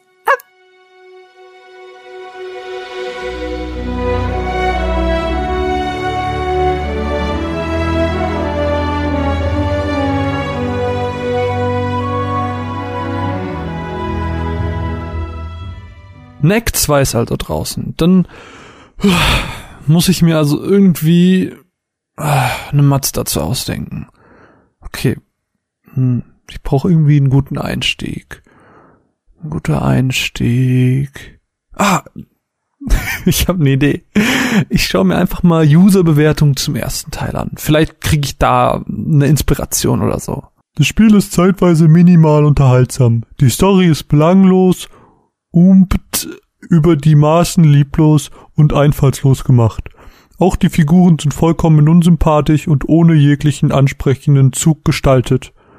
Teilweise ist das Spiel so lächerlich schlecht gemacht, dass man sich fragt, ob es nicht von Schimpansen nach einer Lobotomie gemacht wurde. Die Figuren, die dieses Spiel entworfen haben, sind absolut inkompetent und haben es nicht verdient, auch nur einen müden Cent für das, was sie Arbeit nennen, zu bekommen. Oh, oh, what? Krass. Also so schlecht habe ich das Spiel eigentlich gar nicht in Erinnerung. Aber gut, fangen wir am besten vorne an. Was ist Knack oder Knack, wie Caro sagen würde? Bei Nag handelt es sich um ein klein aus Artefakten einer früheren Zivilisation bestehendes Lebewesen. Dieses wird je nach aufgenommener Menge Artefakte größer oder kleiner. Dabei ändert sich eben auch sein Wesen, während er, wenn er klein ist, stumm ist und eher kindlich wirkt, ist er in seiner großen Form brutal und fast schon emotionslos. Bei dem Spiel selbst handelt es sich um ein Jump'n'Run Action Adventure, wie wir das eigentlich auch von Ratchet Clank beispielsweise kennen. Und ich finde, das ist eigentlich ein ganz gutes Beispiel, um die beiden miteinander zu vergleichen. Neck kam damals als Launch-Titel für die PS4 raus und war somit auch mein erstes großes Spiel für die neue Konsole. Die Meinungen der Community waren eher zwiegespalten, wie wir gerade gemerkt haben. Als Grund damals wurde genannt, dass sich das Entwicklerstudio besonders beeilen musste, eben weil es ein Launch-Titel werden sollte. Also wurden Kompromisse gemacht. Und trotz des sehr zwiegespaltenen Lagers in Sachen Neck hat sich Sony dazu entschieden, einen zweiten Teil aus dem Boden zu stampfen. Diesmal mit mehr Zeit und in der Hoffnung, alle Fehler besser zu machen und das Potenzial von Neck vollends auszuschöpfen. Aber worum geht's? Einige Zeit ist seit dem ersten Teil vergangen. Die Welt wurde von den Kobolden beschützt. Deswegen müssen wir jetzt die Hochkobolde vertreiben. Bei diesen handelt es sich um eine uralte Zivilisation, die hochtechnologisiert war und im ständigen Krieg mit den Menschen lebten, um Kristalle. Doch ein mutiger Held schaffte es, den Krieg zu beenden, indem er das Kontrollzentrum der Hochkobolde zerstörte und so deren Waffen niederlegte. Nun ist diese Zivilisation die sich für Jahrhunderte versteckt hatte, wieder aufgetaucht und möchte die Welt für sich zurückerobern. Wir machen uns also als Snack zusammen mit unserem Sidekick Lucas und seinem abenteuerlustigen und männlichem Männeronkel auf, um der Bedrohung auf den Grund zu gehen. Wir durchlaufen dabei 15 Kapitel mit zahlreichen Unterkapiteln, wobei jeder Ort ein eigenes Kapitel darstellt. Spieletechnisch kloppen wir uns dabei mit einer begrenzten Anzahl an Schlägen und Tritten durch die Gegnermassen, lösen ab und zu ein paar Schieberätsel oder überqueren die Map in alter Jump'n'Run-Manier über verschiedene Hindernisse. Und je länger ich spiele, desto mehr fühlt es sich an, als hätte ich irgendwie einen Ratchet Clank in der Hand. Deswegen auch hier würde sich dieser Vergleich super gut eignen. Ich habe diese Spiele früher geliebt, aber irgendwie ist Neck dann doch anders. Zwar lernen wir auf das Spiel verteilt auf magische Art und Weise von einer Klosterkampfmönchin immer wieder neue Moves wie den verlängerbaren Arm bzw. der feste Schlag oder die Körperattacke, aber so richtig Abwechslung bringt es nicht mit rein, weil es dann doch nicht so unterschiedlich vom normalen Kampf ist. Und hier auch wieder der Kontrast zu Ratchet Clank mit den unterschiedlichen Waffen, die man über das Spiel verteilt bekommt. Da funktioniert die Abwechslung meiner Meinung nach gesehen besser. Auch der Skilltree ist nett, aber irgendwie hat man einen richtigen Power-Up dadurch nicht gemerkt. Die Sprungpassagen waren auch zu 95% unfassbar leicht und keine wirkliche Herausforderung. Es gab vielleicht ein oder zwei Momente, wo ich mich mal dumm angestellt habe und dann ein paar Versuche mehr gebraucht habe. Allgemein lässt sich das Gameplay wohl eher als relativ monoton und repetitiv beschreiben, als wirklich abwechslungsreich, wie es irgendwie versucht wurde. Ganz nett waren dabei aber die Action-Time-Events, ähm, die Quick-Time-Events, die immer mal wieder auftauchten und Neck und seine Fähigkeiten erst richtig schön in Szene gesetzt haben, beziehungsweise diese in Szene setzen konnten. Mir persönlich fehlte irgendwie die Verwendung der verschiedenen Arten von Neck, wenn er groß und wenn er klein ist. Besonders Mini-Neck kam irgendwie kaum zum Einsatz. Da wird meiner Meinung nach einfach so ein bisschen Potenzial verschenkt, weil dieser Charakter so eine ähm, Ambivalenz zeigt, weil er eben, naja, er ist quasi Schizophrenie in Person, aber nicht in negativ. Wisst ihr, was ich meine? Wie gesagt, da wird halt einfach so ein bisschen ähm, Potenzial verschenkt. Die Charaktere an Necks Seite konnten mir auch eigentlich zum Beispiel überhaupt nicht egaler sein. Aber trotzdem funktioniert Neck. Irgendwie zumindest. Der Look und der Soundtrack sind schon echt schön. Das Kämpfen mit einem 10 Meter großen Neck fühlt sich schon sehr, sehr kraftvoll an und gerade dieses Machtgefühl in den unterschiedlichen Größen des Artefaktlebewesens sind schon gut dargestellt. Auch wenn es in vielen Dingen Ratchet Clank hinterherhängt, funktioniert es immer noch irgendwo und zeigt uns, dass das Genre der Jump'n'Run Action Adventure nicht tot ist. Besonders stark schreit der Titel auch Kinderspiel mir ins Gesicht. Was absolut okay ist. Kinder könnten den Spaß ihres Lebens hiermit haben. Eben weil es nicht sonderlich fordernd ist. Aber einen trotzdem immer wieder belohnt mit Loot, einem größer werdenden Knack oder einem Sieg über einen stark erscheinenden Gegner. Und ja, ich habe einfach gemerkt, ich bin nicht die Zielgruppe dieses Spiels. Und gerade dann wenn ihr vielleicht ein Kind im Haus habt, lohnt sich der Titel. So, der neue Koop-Modus, in dem jeder einen Neck steuert, kommt dann natürlich wie gerufen. Ich konnte diesen leider nicht testen, würde aber einfach mal vermuten, dass der Modus sich wie ein passender Händedruck anfühlt. So, das gehört einfach zusammen. Insgesamt hat Nag mich nicht von den Socken gehauen. Story, Kampfsystem und Charaktere sind zwar alle nicht sonderlich gut, aber doch okay. Auf längere Spielsessions wirkt das Gameplay sehr monoton. Vor allem, weil mit jedem neuen Kapitel Nag seine Artefakte verliert und wieder als 1,30 großes Lebewesen umherzieht. Es ist ein ganz seichter und leichter Titel, der sich meiner Meinung nach eben für Kinder oder das Spielen mit Kindern eignet. Was mich an Neck freut, ist jedenfalls, dass das Genre, in dem es sich bewegt, noch nicht völlig ausgestorben ist. Und so schlimm wie der eingangs vorgelesene Kommentar ist das Spiel dann doch wirklich überhaupt gar nicht.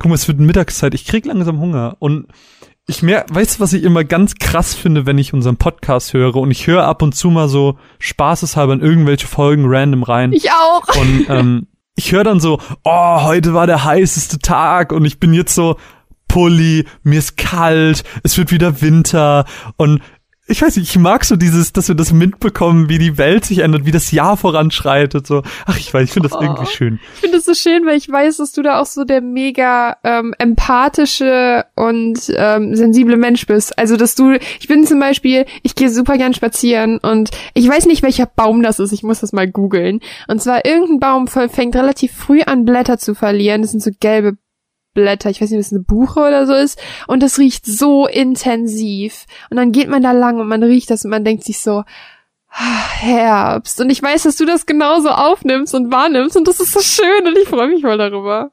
Also Herbst und Frühling sind die besten Jahreszeiten der Welt. Dann schaue ich mal auf meine schlaue Liste und auf meiner schlauen Liste steht als nächstes das Thema, das Pascal überhaupt erst gefragt hat. Glaubst du, liebe Caro, dass Unterhaltungsmedien einen Einfluss auf uns haben, auf unseren Charakter? Willst du jetzt meine Meinung hören oder die ernsthaft elaborierte pädagogische Antwort? Beide. Erst Beide. Deine erst meine Meinung, ja, weil ich ähm, sehr beeinflussbar bin. Ich weiß, wie ich mich gerade in den letzten Jahren, ähm, wo wir jetzt gleich direkt die Überleitung zum pädagogischen Teil haben, gerade in äh, kritischen Lebensphasen, so Thema 15, 16, 17, wo man sich so ein bisschen ne, selber entwickelt, bin ich sehr krass auf ähm, Unterhaltungsmedien angesprungen. Ich bin sehr krass auf Serien angesprungen. Ich bin ab angefangen mit Supernatural-T-Shirts rumzurennen. Ich habe mich, äh, bin krass in Harry Potter versunken ähm, habe wirklich gemerkt, ähm, dass es mich halt wirklich, dass ich darin auflebe, dass ich etwas habe, worin ich mich ähm, ausleben kann. Und habe das tatsächlich dann auch durch meinen Blog damals festgestellt, dass ich gerne über Dinge schreibe, die ich liebe. Und zum pädagogischen Teil, es ist tatsächlich äh, wissenschaftlich bewiesen, dass ähm, sowohl von Hurlmann als auch ähm, von Freud, dass wir durch ähm, bestimmte Dinge in diesem Sinne beeinflussbar sind, dass wir ab einem bestimmten Alter in unserer Jugend eigene Moral- und Ethikvorstellungen entwickeln, die durch versteckte erzieherische Instanzen, sprich Unterhaltungsmedien, beeinflusst werden. Das heißt, wir entstellen uns unsere Moral- und Ethik Ethikvorstellungen ähm, durch unsere Eltern, durch die Serien, die wir schauen, durch die Musik, die wir hören und all das. Und das ist auch der Grund, warum man gerade im jungen Alter dieses extreme Gefühl hat von wegen, oh, ich fühle mich genau so, was der Sänger da singt und so. Das hat alles einen ziemlich guten Grund, weil wir empfänglicher dafür sind, wenn wir gerade dabei sind, uns in unseren Charakter zu formen. Okay. Ja, versteckte erzieherische Instanzen. Ich glaube, das war Freud. Oder war das auch Horelmann? Es war vielleicht auch Horelmann. Keine Ahnung, war mein Pädagogik-Abi. 13 Punkte bekommen. nee, fand ich ganz spannend, weil ähm, das ist tatsächlich der Teil, der mich an Pädagogik echt interessiert hat, weil ich sehr interessiert bin am Thema, wer sind wir und warum eigentlich. Und ähm, ich bin ja auch Trainerin und dadurch ist es halt so, dass diese von Horelmann aufgestellten Maxime, sprich, wir lernen mit Geld umzugehen, wir entwickeln unseren eigenen Charakter, wir entwickeln den Umgang mit Menschen und so, diese Maxime müssen nicht alle im Leben eines Jugendlichen vorkommen können aber alle vorkommen und auch in verschiedener Reihenfolge. Und das ist ganz spannend, weil das schon bei ähm, U10-Kindern anfängt. Weil du siehst halt, wie Kinder anfangen, und wenn es nur ein Kind ist, das ein Pokémon oder ein Star Wars-Shirt trägt, das ähm, ist alles ein, ein Beitrag zur Charakter und ähm, ja, Ausbildung des Charakters. Und das ist ganz spannend und deshalb ähm, bin ich da auch immer sehr, sehr vorsichtig und sehr, sehr kritisch zum Thema FSK und USK, beziehungsweise sehr positiv im Thema USK und FSK, weil ähm, mir es halt echt wichtig ist, dass Kinder möglichst die Freiheit haben, einen eigenen Charakter auszubilden und diesen mit den Gegebenheiten machen können, weil Eltern können nicht mehr alles auffangen ähm, und haben, konnten es auch früher nicht immer und ja. Ja, ich würde das aber, glaube ich, genauso unterstützen. Also ich glaube auch, für mich war das eigentlich gar keine Frage. Also auf jeden Fall werde ich durch das beeinflusst, was ich konsumiere. Nicht durch alles. Aber es gibt da schon ein paar Sachen, wo ich sage, ähm, ich, oder von denen ich vermute, dass sie mich in irgendeiner Form geprägt haben. Ähm, das ist zum einen Final Fantasy X, meiner Meinung nach. Einfach wegen der Charaktere, wegen der Dialoge, ähm, weil die irgendwie krass hängen geblieben sind. Später, wesentlich später, würde ich sagen, auf jeden Fall auch ähm, die Musik von Casper, weil einfach oft zum, An äh, zum Nachdenken angeregt wurde und das einfach ähm, dazu beigetragen hat, dass ich für mich manche Moralvorstellungen oder manche ähm, Entscheidungen getroffen habe, äh, die ich vielleicht in meinem Leben bewusst oder unterbewusst ähm, ja gemacht habe. Was habe ich denn noch? Ich habe mir jetzt keine Beispiele aufgeschrieben. Das sind jetzt so zwei Sachen, die mir spontan einfallen würden. Ähm, Streben nach Glück ist auch so eine ganz krasse Sache. Ich habe aber generell das Gefühl, dass ähm, für mich oder Sachen, die mich geprägt haben, und da können wir gleich nochmal genauer drüber sprechen, ähm, dass mich eher Sachen geprägt haben, die eine gewisse Melancholie haben ähm, als Humor. Ich glaube, ich, ich weiß nicht, wie und wo ich humortechnisch irgendwie äh, geprägt wurde. Das weiß ich nicht, aber über das Thema können wir gleich nochmal sch äh, schnacken. Da habe ich eben. Das ist ganz spannend. Ähm, das habe ich gleich auch nochmal als, als, als Frage aufgeschrieben, deswegen. Nee, nee, ich wollte darauf jetzt nicht eingehen, so. aber ich wollte, ähm, ich finde das ganz spannend, wenn, ähm, und zwar habe ich da für mich auch im äh, Rahmen äh, des Pädagogikunterrichts einen ganz äh, spannenden Umgang mitgefunden. Und zwar ist es so, dass wir halt ähm, unseren Charakter ausbilden durch Einfluss von Instanzen, weil wir werden nicht, wer wir sind, weil, oh, dein Kind ist einfach sehr dickköpfig oder oh, ja, wir haben verschiedene Charakterzüge, aber wir bilden unseren Charakter nicht durch Zufall aus. Und zwar ja. haben alle Instanzen in unserem Leben, primäre und sekundäre, primär sind Eltern, Geschwister, beste Freunde, sekundär ja. ist Schule, Lehrer, all das und dann kommen halt die versteckten Instanzen, sprich Fernsehen, Unterhaltungsmedien und so hinzu. Und ich finde es, den Part finde ich halt ganz spannend, einfach um mal einen Schritt zurückzugehen und herauszufinden, warum bin ich, wie ich bin.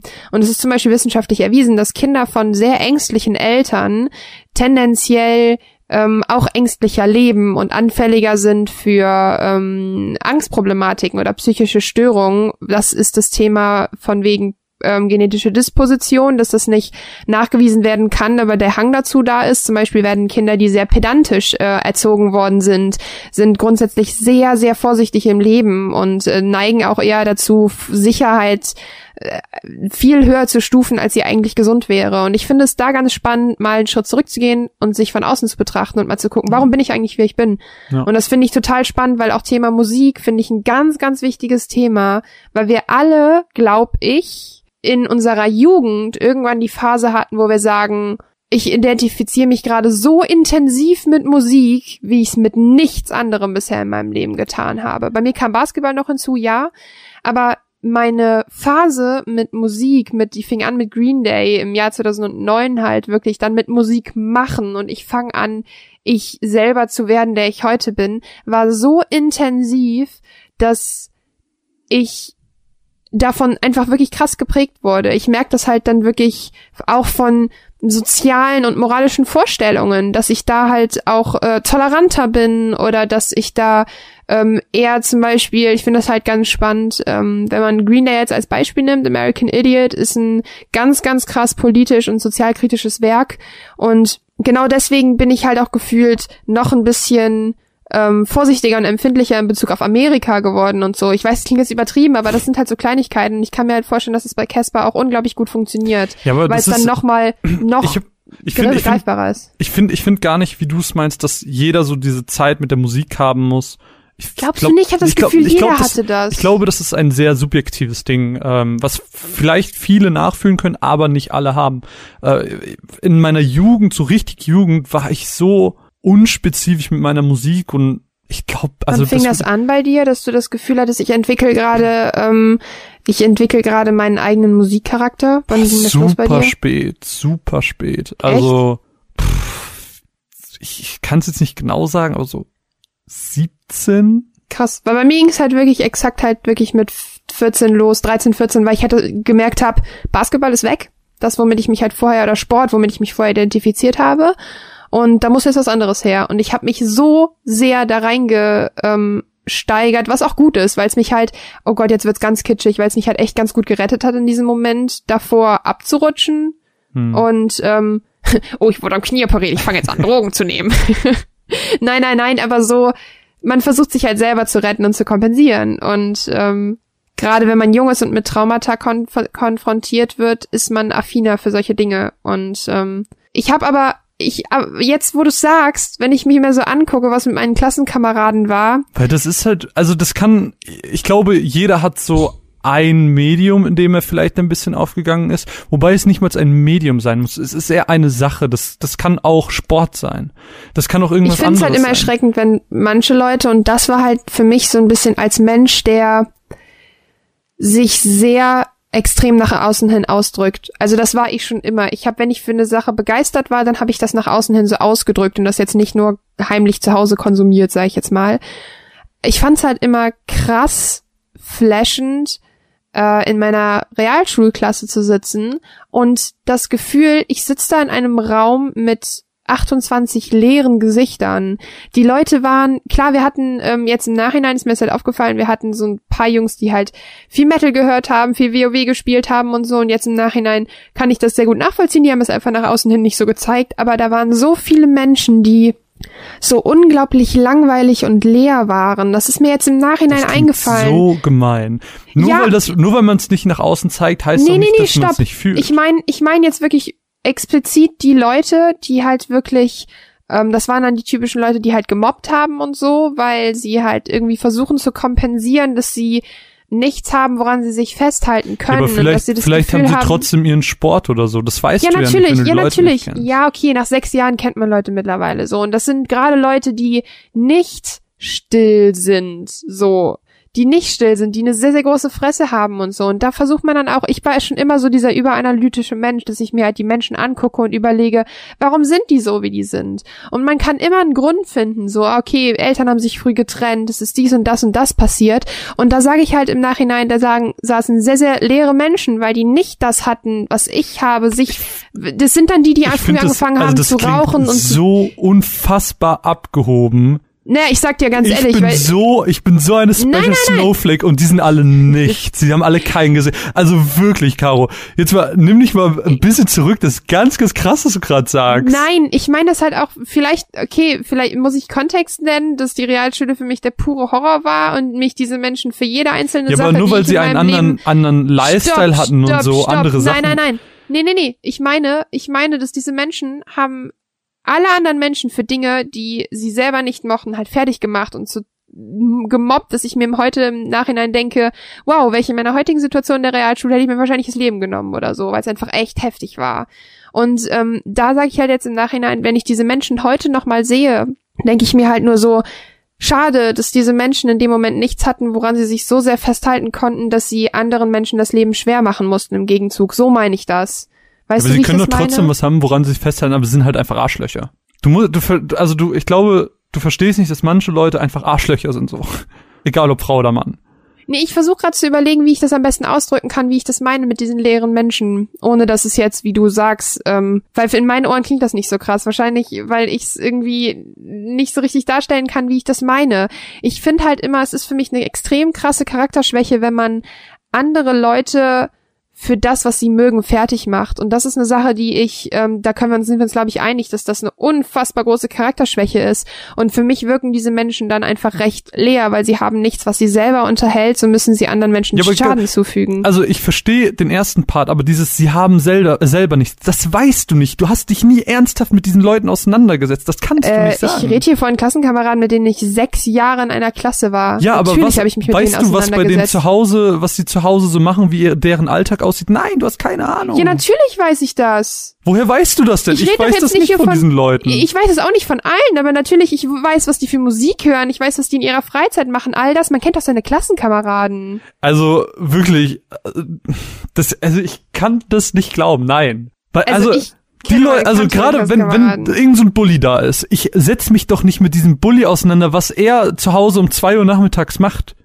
Nein, aber du erfährst doch Stück für Stück, erfährst du zum Beispiel, ähm, ja, okay, aber die vielleicht ist Eltern er ja kommen. passionierter Eisenbahnsammler, aber erzählt es niemandem, weil er das nicht, weil er das peinlich findet. Ja, natürlich, äh, natürlich, die Option besteht. Ja, so, natürlich. Und genau das ja, ja, meine klar. ich. Nein, aber ich meine halt, ähm, äh, für mich ist es absolut keine Schande zu sagen, okay, ich zeig nach außen hin nicht, wer ich bin oder sonst was. Das versteht bitte nicht falsch. Wie gesagt, ich krieg das wahrsch- wahrscheinlich anscheinend da, durch deine Reaktion gerade nicht so richtig in Worte gefasst, wie ich das meine, weil ich bin kein schlechter Mensch und halt mich nicht für eine Special Snowflake. Das ist nicht, ähm, so soll das auch nicht klingen. Aber ähm, ich, wie, wie schon gesagt, ich habe einfach das Gefühl, dass ähm, wie leer müssen Menschen sein, wenn das Einzige, woran sie festhalten können, ist, dass sie etwas kaputt machen, was ein anderer Mensch mag. Ich wurde damals so fertig gemacht in der Schule, als ich mich mit meinem Klassenkamerad über Pokémon Blau unterhalten habe. Ich wurde so hart fertig gemacht dafür. Ich bin weinend nach Hause gegangen und ich war in der achten oder neunten Klasse zu dem Zeitpunkt. Ich wurde so hart fertig gemacht. Und das sind halt die Momente, wo ich mir damals gedacht habe, warum? Ich habe diesen Menschen nichts getan. Das Einzige, womit viele halt ein Problem haben, ich bin halt nicht auf den Mund gefallen. Wenn mir jemand sagt, ha, ha, bla, bla, bla, habe ich halt bin ich halt ausgetickt und habe den Menschen die Meinung gesagt so. Aber wenn dann halt fünf Leute vor dir stellen und dich beleidigen, dann kannst du halt auch als kleiner Mops nichts mehr machen. Und ich glaube, das ist ein das ist auch, ich habe das, das ist mir auch nie, das bin ich auch nie losgeworden. In der Oberstufe hatte ich auch immer, ich saß in der Oberstufe vor meinem Klassenraum auf dem Boden, habe gelesen mit einer anderen Klassenkameradin, die auch gelesen hat. Und Leute kommen vorbei und beleidigen dich deswegen. aber das- und das sind Dinge, die verstehe ich Aber nicht. gut, das hat ja auch jetzt, das hat ja auch, das ist jetzt alles sehr, sehr weit weg vom Unterhaltungsmedium. Ich als alter Moderator grätsch da jetzt einfach mal zwischen und sage einfach, es gibt Arschlöcher auf dieser Welt, darauf sind wir, äh, damit sind wir alle uns einig. Und äh, ich würde sagen, wir Leute hören, nicht für das fertig, was sie mögen. wir hören einfach, mögen die wir hören, wir hören einfach mal eine Matz, äh, eine Matz, die auch mit schweren Gefühlen ähm, plagt. Ähm, ist ein Spiel, das sich Please Knock on My Door nennt. Es ist mir noch nie so schwer gefallen, über ein Spiel zu reden. Es ist auch, puh, ja, eine sehr pff, etwas andere Matz geworden. Ähm, ich habe den großen Wunsch, über dieses Spiel mit Dom zu reden, weil ich weiß, dass er auch sehr lange auf dieses Spiel gewartet hat und ähm, ich würde sehr gerne seine Meinung dazu hören und ähm, ja, mal sehen, vielleicht irgendwann in der Zukunft, mal gucken. Jedenfalls erstmal meine Matz dazu und ich würde dich darum bitten, die zaubernden Worte zu sagen, Caro. Mats ab.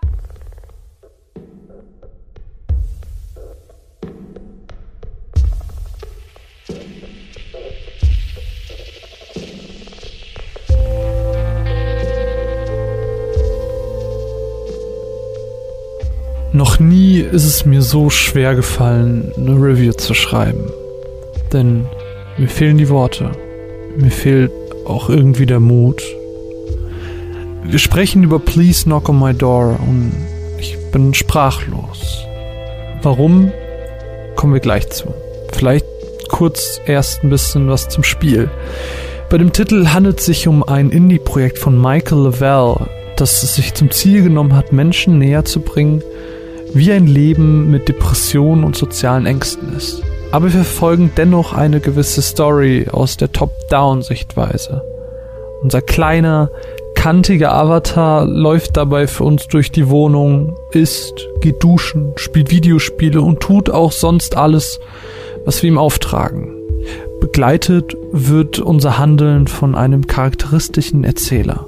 Jeden Tag gehen wir dann auch zur Arbeit, wo wir zwar immer nur eine Art Tagebucheintrag sehen, was so passiert ist, und wir ab und zu auch mal kleine eigene Entscheidungsmöglichkeiten haben, aber das ist schon okay so.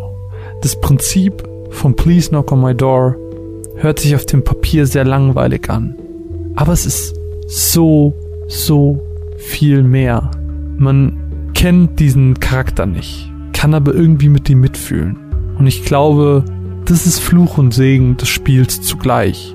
Das Spiel und der unvergleichbare Soundtrack bringen einen direkt in eine ruhige, fast schon melancholische Stimmung. Zu Beginn des Spiels erzählt uns die ruhige männliche Erzählerstimme einige Dinge, die dem Protagonisten so durch den Kopf gehen. Dass wir lange nicht mehr unseren Vater angerufen haben, dass wir bald umziehen werden, dass wir wieder zur Arbeit gehen müssen und so weiter und so fort. Wer die Stimme ist, das erfahren wir erstmal nicht. Früher war ich unfassbar schüchtern. Ich hatte Angst, Menschen mit meinen Gedanken auf die Nerven zu gehen. Ich wollte oft alleine sein. Ich war nicht dabei, weil ich dachte, ich gehöre ja eh nicht dazu. Rückblickend Schwachsinn. War das aber damals meine Realität. Und genau dieser Realität sehe ich mich im Spiel mit konfrontiert. Das Spiel beschreibt in so unfassbar simplen Wegen die Gefühle, die bestimmt nicht nur ich nachempfinden kann. Gleichzeitig schafft es der Titel, mir das Gefühl zu geben, Emotionen verspüren zu können, die mir vielleicht fremd sind. Und ich kann und mag gar nicht zu sehr ins Detail gehen, wie das Spiel das genau schafft. Bei diesem Twist sollt ihr eigentlich selbst erfahren. Jedenfalls kann ich natürlich nicht aus der Sicht einer von Depressionen betroffenen Person erzählen. Aber ich glaube mir vorstellen zu können, dass durch diese Dialoge und Textfelder ich ein besseres Verständnis für die Denkweise bekommen habe. Und spätestens dann, wenn jemand dieses Spiel hier gespielt hat, diese Gefühle gesehen hat oder diese Gefühle mitfühlen konnte, spätestens dann sollten einige Menschen merken, dass Depressionen nichts Erfundenes sind sondern wirklich ernst genommen werden sollten. Es ist eine Krankheit. Und ihr merkt, ich rede so ein bisschen drumherum. Ich will nicht so viel vom Spiel erzählen. Ähm, eine Sache, die ich vielleicht erzählen könnte, einfach als Spielmechanik. Es gibt ein Punktesystem, das eure Handlungen wertet und euch so auch Möglichkeiten gibt, andere Handlungen zu nehmen. Habt ihr beispielsweise einen Wert von 80 erreicht, ähm, habt ihr die Möglichkeit, euren Vater anzurufen. Ähm, manche Entscheidungsmöglichkeiten, die ich eben während der Arbeit angesprochen habe, ähm, benötigen auch einen gewissen, ein gewisses äh, Punkte-Gap, ein Limit, damit ihr diese Aktion durchführen könnt. Ansonsten habt ihr nur die Alternativmöglichkeit zur Verfügung. Das funktioniert ganz gut, finde ich aber persönlich ein bisschen deplatziert, weil man es nicht hundertprozentig versteht vielleicht auch irgendwie eine kleine Anekdote an der Stelle, weil wir davon sprachen, dass wir bisschen um das Spiel drumherum reden. Ähm, ich habe mich, um die perfekte Stimmung zu erzeugen, einen Abend hingesetzt. Irgendwie ein nettes Glas Whisky und totale Dunkelheit. Boxen auf laut, damit die Immersion perfekt ist. Hm, ich habe dann meinen kleinen, klotzigen Avatar von der Küche ins Bad, ins Schlafzimmer und von dort zur Arbeit geschickt. Immer und immer wieder, Tag für Tag für Tag. Dabei kriege ich die Gedanken meines Charakters vom Erzähler auf die Ohren. Die Stimmung wurde irgendwie gefühlt immer dunkler und dunkler, bis ich anfing, über mich selbst nachzudenken. Mich selbst anfing, schlecht zu fühlen. Musste ausschalten. Tatsächlich. Wo ich eigentlich gar nicht so eine Art von Spieler bin. Ich habe mich dann, weil es schon relativ spät war, ins Bett gelegt, musste mir traurige Musik auf Spotify anmachen und verlor mich in den Gedanken, bis ich einschlief. das ist ein so merkwürdiges Spielerlebnis, das ich so zuvor einfach noch nie hatte. Und mir ist es auch noch nie so schwer gefallen, ein Spiel zu bewerten, weil ich nicht drüber sprechen möchte. Weil es so einzigartig ist in seinem Sein. Ich glaube, dass Please Knock on My Door ein Titel ist, der für Betroffene schwer sein kann. Eine Triggerwarnung ist an der Stelle wichtig, glaube ich. Trotzdem möchte ich euch den Titel ans Herz legen, eben weil er so einzigartig ist, weil er diese Gefühle so gut darstellen kann.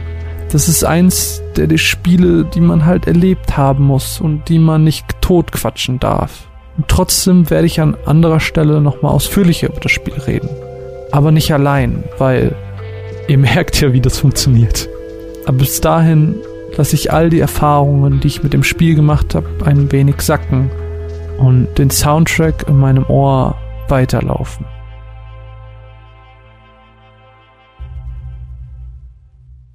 So. Werde ich jetzt nie wieder den Stempel los, dass ich ein schlechter Mensch bin, ja? das, weiß, das liegt nicht in meiner Hand. Es klang nur sehr, sehr äh, krass, wie du das ausgedrückt hast. Ja, nee, vielleicht ist es einfach, dann möchte ich jetzt an dieser Stelle mich selber in Schutz nehmen. Es ist, glaube ich, alles ein bisschen schwierig eingefärbt, wenn man als Mensch in der Schule krass gemobbt worden ist. Und vielleicht können das manche nachvollziehen. Ähm, Vielleicht greifen wir das irgendwann nochmal auf als Thema. Ich, Aber wie gesagt, ich bin, ich, wie gesagt, ich vielleicht, ach, schwätze Ich habe ich hab das Thema, äh, beziehungsweise die Frage, ob die Leute, die Hörer unseres wunderschönen Podcasts denken, äh, ob sie Unterhaltungsmedien auch ähm, als beeinflussbares Medium sehen, das sie selbst beeinflusst hat. Äh, da haben 93 Prozent von 41 Leuten zum jetzigen Standpunkt, ich habe die Umfrage vor zweieinhalb Stunden oder so gestartet, ähm, geschrieben oder geantwortet, ja, ich glaube schon. Fünf Prozent meinten, ich weiß nicht, haben also noch nie so wirklich drüber nachgedacht und zwei Prozent, nur zwei Prozent von 41 Leuten sagen, ich denke nicht, nein. Ich finde es schwierig, ich denke nicht zu sagen, weil ich glaube nie, dass man in der, das Problem ist, wenn man über sich selber nachdenkt, ist man nie in der objektiven Position. Ja. Weil aber, es die Tatsache halt ist, dass die eigene Realität nicht unbedingt der Realität entsprechen muss. Ja, das, das kann natürlich sein, aber also wie gesagt, geht, ihr dürft auch gerne Nein antworten, so war das gar nicht. Ich, ich, ich deswegen habe ich ja auch immer geschrieben, glaube schon und denke nicht. Also wichtig, immer ja. so im Sinne von, das ist nichts Absolutes, sondern das ist die subjektive Meinung. Ähm, Was meine würdest du denn sagen, hatte ich, also ich fände das halt spannend, jetzt mal fernab von Musik, weil Musik, ich glaube, da können wir auch das so nochmal als Thema nehmen. So, also wir haben zwar schon mal über Musik gesprochen, aber irgendwie, ne, Beeinflussung und so. Hast du denn das Gefühl, ähm, wenn man jetzt mal, hast du irgendwas an Serien das Gefühl, das dich krass in deiner Denkweise beeinflusst hat? Mm, ich würde als Serie Schrägstrich Anime, glaube ich, Naruto anbringen, weil Naruto ein Anime ist, der über Jahre hinweg meine Jugend und mich bis ins Erwachsenenalter, wenn ich es jetzt so nennen darf, ähm, begleitet hat und immer noch begleitet wenn man mal wegnimmt, dass viele Leute über Naruto denken, dass es nicht so gut ist, wegen den vielen Fillerfolgen und sowas und dass die Kämpfe sich vielleicht ein bisschen ziehen, hat Naruto oder ist Naruto im Kern einfach eine sehr, sehr gute Serie, weil es viele melancholische Momente hat, weil es viele Momente hat, die sehr tiefgehend sind und ähm, das finde ich ist einfach eine Sache, die mich auch oft zum Nachdenken angeregt hat. Es gibt einen schönen Arc über äh, den Krieg und da wird auch über den Krieg in Anführungsstrichen philosophiert. Ähm, und das waren auch Momente, die habe ich so oft damals im ähm, Manga noch gelesen, einfach weil's, ich weiß nicht, für mich immer noch der stärkste Part der ganzen Serie ist. Und äh, ja, da auf jeden Fall Naruto als großes Serienbeispiel, weil einfach viel Liebe in den Charakteren steckt und ähm, Charakteren steckt und wie sie sich so verhalten. Das ist schon ganz, ganz großes Kino.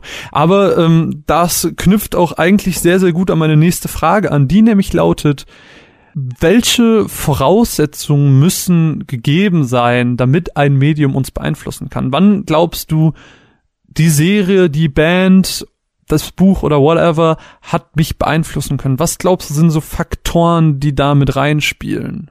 Ich mag es sehr, wenn Bücher, ich nehme jetzt gerade mal speziell Bücher, wenn Bücher meine Denkweise aufbrechen, wenn Bücher mir etwas aufzeigen, was ich selber nicht greifen konnte. Und ähm, da finde ich das Beispiel The Perks of Being a Wallflower, also vielleicht lieber morgen ganz gut, weil das halt ein Buch ist, was, ähm, das kennen wir beide sehr, sehr gut. Der, der, der Film ist, ähm, der, der, der macht nichts revolutionär anders, dass man sagt, oh, das hat jetzt meine Denkweise aufgebrochen. Aber ich finde halt den Ansatz ähm, von wegen, ähm, was war das denn mit ähm, We accept the love that we think that we we accept the love we think we deserve. Mhm. Also wir akzeptieren die Liebe, die wir denken zu verdienen. Ganz interessant finde, weil gerade im Jugendalter sieht man die Tatsache Ja. nicht, dass wir Freundschaften eingehen, dass wir Liebe akzeptieren oder denken, wir verdienen das, wir verdenken, wir denken, wir verdienen, dass unsere Eltern uns so behandeln, wir denken, es ist, es ist so, weil es ist und ich glaube, ähm, viele Bücher, hab- also zum Beispiel Hast du John- das so verstanden? Ich habe das Zitat ganz anders verstanden. Ich habe immer verstanden, ich habe das immer so verstanden, ähm, wir denken von uns immer schlechter und denken, wir verdienen dann auch Schlechteres. Weil im Sinne So von, ah, ich, ich ich, bin, gut. ich bin gar nicht so toll, deswegen habe ich den tollen Typen vielleicht auch gar nicht verdient. So in die Richtung. Ich finde auch, ähm, es gibt einen weiteren Satz in dem Buch und der ist, das also ist mein Leben und ich möchte, dass du weißt, ich bin traurig und glücklich zugleich und ich versuche immer noch herauszufinden, wie das eigentlich sein kann. Und ich habe das deutsche Buch damals gelesen, war sehr enttäuscht. Dann habe ich das englische Buch gelesen und das hat mich auf sehr, sehr viele Weisen sehr, sehr positiv beeinflusst. Ebenso die Bücher von John Green. Weil es ist sehr, sehr selten, dass Jugendbuchautoren, gerade als sehr young adult affiner Mensch, wie ich es bin, richtige Worte aussprechen. Und auch The Fault in Our Stars, also Schicksal ist ein mieser Verräter, hat da ähm, ziemlich wichtige ähm, Schritte gemacht. Und zwar mit Sachen wie, ähm, wie heißt es denn? Jetzt komme ich nicht drauf. Ich suche jetzt gleich mal eben was raus. Das ist tatsächlich, wenn Bücher meine Denkweise aufbrechen, bin ich, oder Filme, Interstellar, hat bei mir ein paar Sachen so aufgebrochen, dass ich wie gesagt habe, wow, ich muss drüber nachdenken können. Hm. Natürlich heißt es jetzt nicht, dass ich nur Spiele spielen kann, wo ich drüber nachdenken kann. Nee, aber ich bin bei Büchern sofort dabei, wenn die Wort, ich bin ein sehr affiner Mensch, was Wortwahl angeht. Wenn schöne Worte gewählt worden sind, bin ich all Mhm. about that shit. Und diese Denkweise aufbrechen, weil ich kenne mich, ich bin ein sehr, sehr sturer Mensch, ich bin ein sehr, sehr pessimistischer Mensch und wenn da ein Buch kommt und einfach mal einen Cut setzt und ähm, ich habe letztens ein Buch angefangen, das heißt Entdecke dein Leben neu oder Entdecke dein Leben. Das ist ein sehr, sehr schönes Buch, ähm, was ich allen empfehlen kann. Das ist so ein kleines Workbook sozusagen, ähm, wo man halt Sachen aufschreiben muss und malen muss.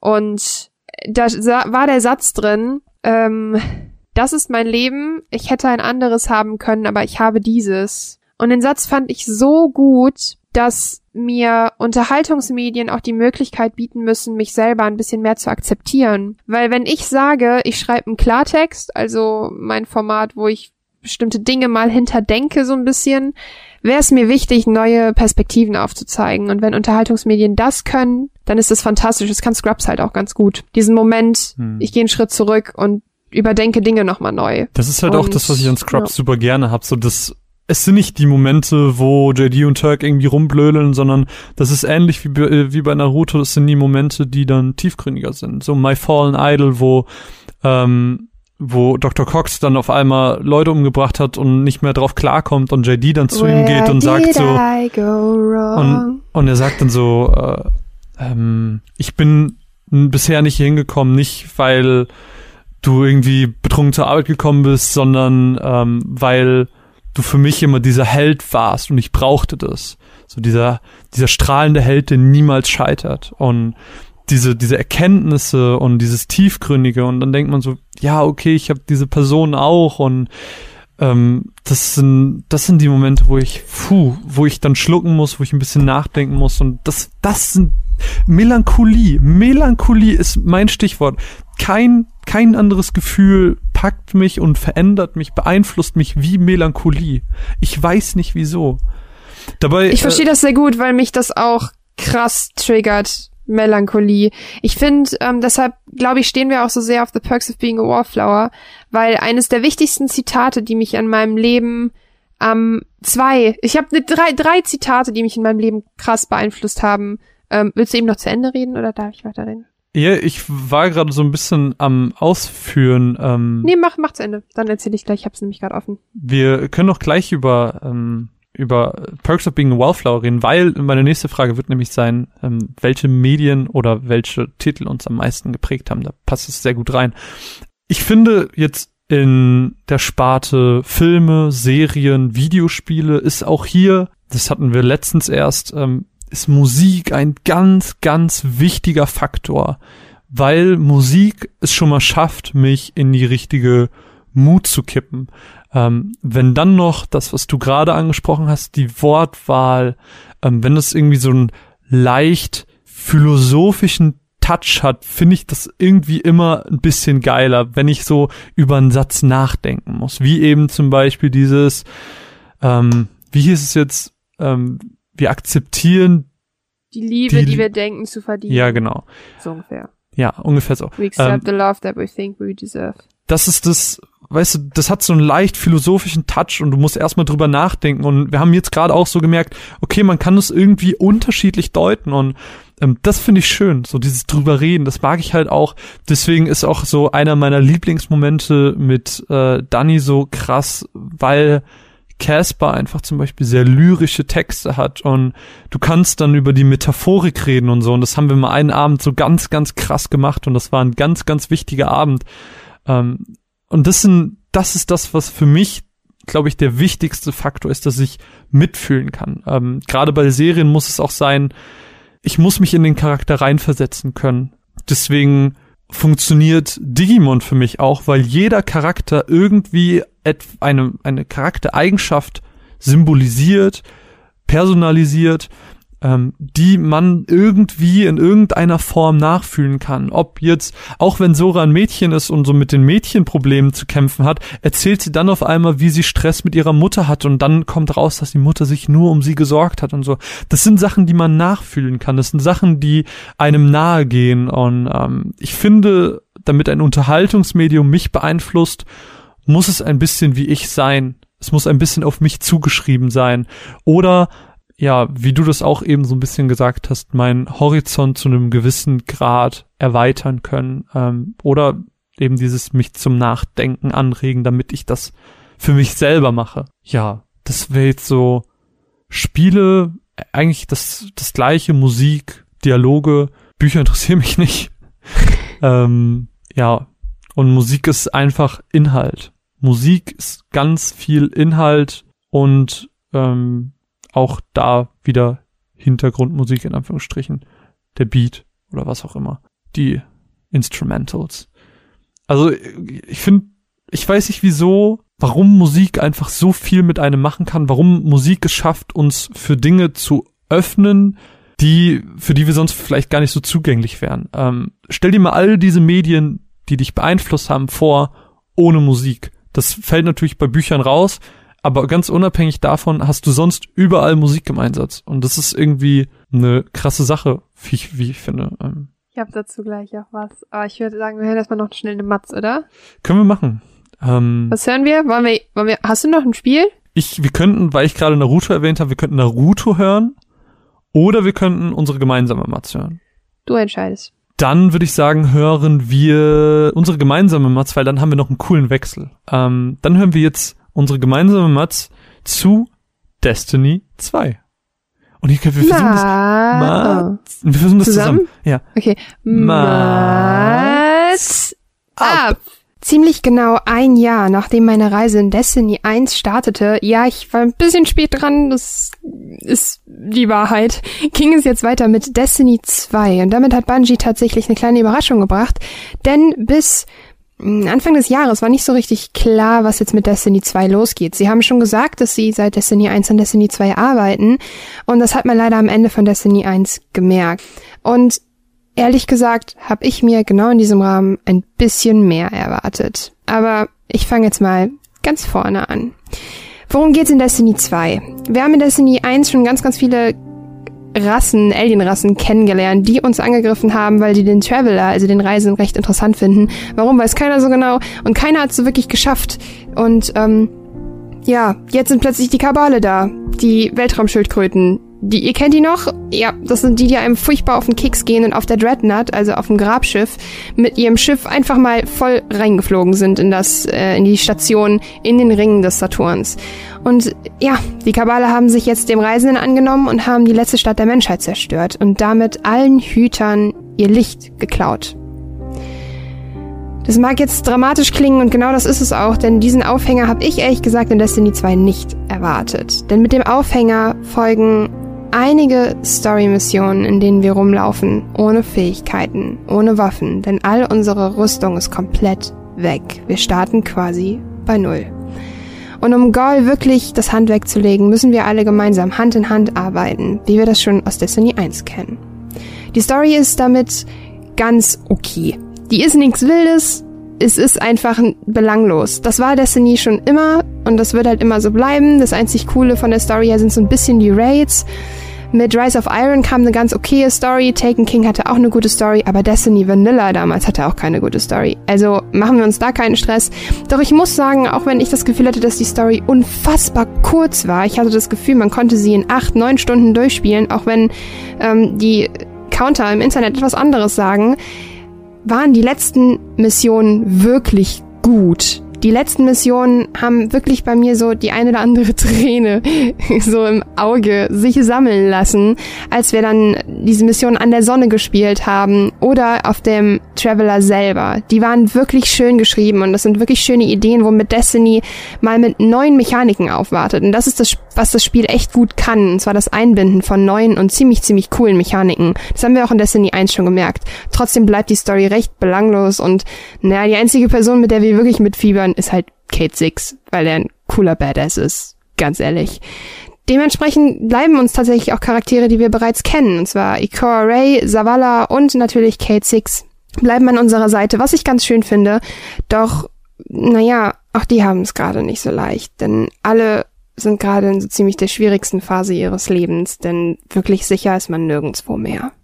So viel zur Story ich habe ehrlich gesagt von Destiny 2 keine gute Story erwartet, also keinen Gamechanger, aber ich hätte mir ein bisschen mehr gewünscht, weil sie mit Rise of Iron gezeigt haben, was sie eigentlich können und mit Taken King. Aber es ist halt wieder nur mal ein Bösewicht und es ist alles recht, naja, als würde ein bisschen zu wenig Zeit in Story geflossen sein. Aber das ist absolut verschmerzbar, denn Destiny ist tatsächlich nicht für seine Story bekannt. Der Destiny ist für sein Gameplay bekannt, denn Destiny 1 war ein Gamechanger. Die ganzen Halo-Fans werden jetzt hier aufschreien, aber das Gunplay in Destiny war das beste Gameplay, was ich in meinem Leben jemals gespielt habe. Die Waffen fühlen sich so authentisch an. Es sind Kleinigkeiten, auch neuerdings in Destiny 2. Wenn man den Trigger von von Pistolen leicht zieht und nicht durchschießt, dreht sich schon das Magazin. Es sind diese Kleinigkeiten. Jede Waffe fühlt sich anders an und davon gibt es so viele und das ist so besonders. Das ist quasi Borderlands nur in geiler, obwohl Borderlands schon sehr, sehr geil ist. Außerdem liebt man Destiny für seinen PvP. Viele sagen jetzt, oh, ich bin aber eher der PvE-Player. Ja, aber Destiny, wenn du es richtig spielen willst, spiel PvP und zeig, was du drauf hast. Denn der Competitive ist heavy. Wir haben jetzt neuerdings zwei Gameplay-Modis sozusagen im Crucible. Einmal den Competitive, das ist Classic Rank, da spielt man 4 gegen 4. Und wir haben das Quickplay, was nicht ranked läuft, auch 4 gegen 4.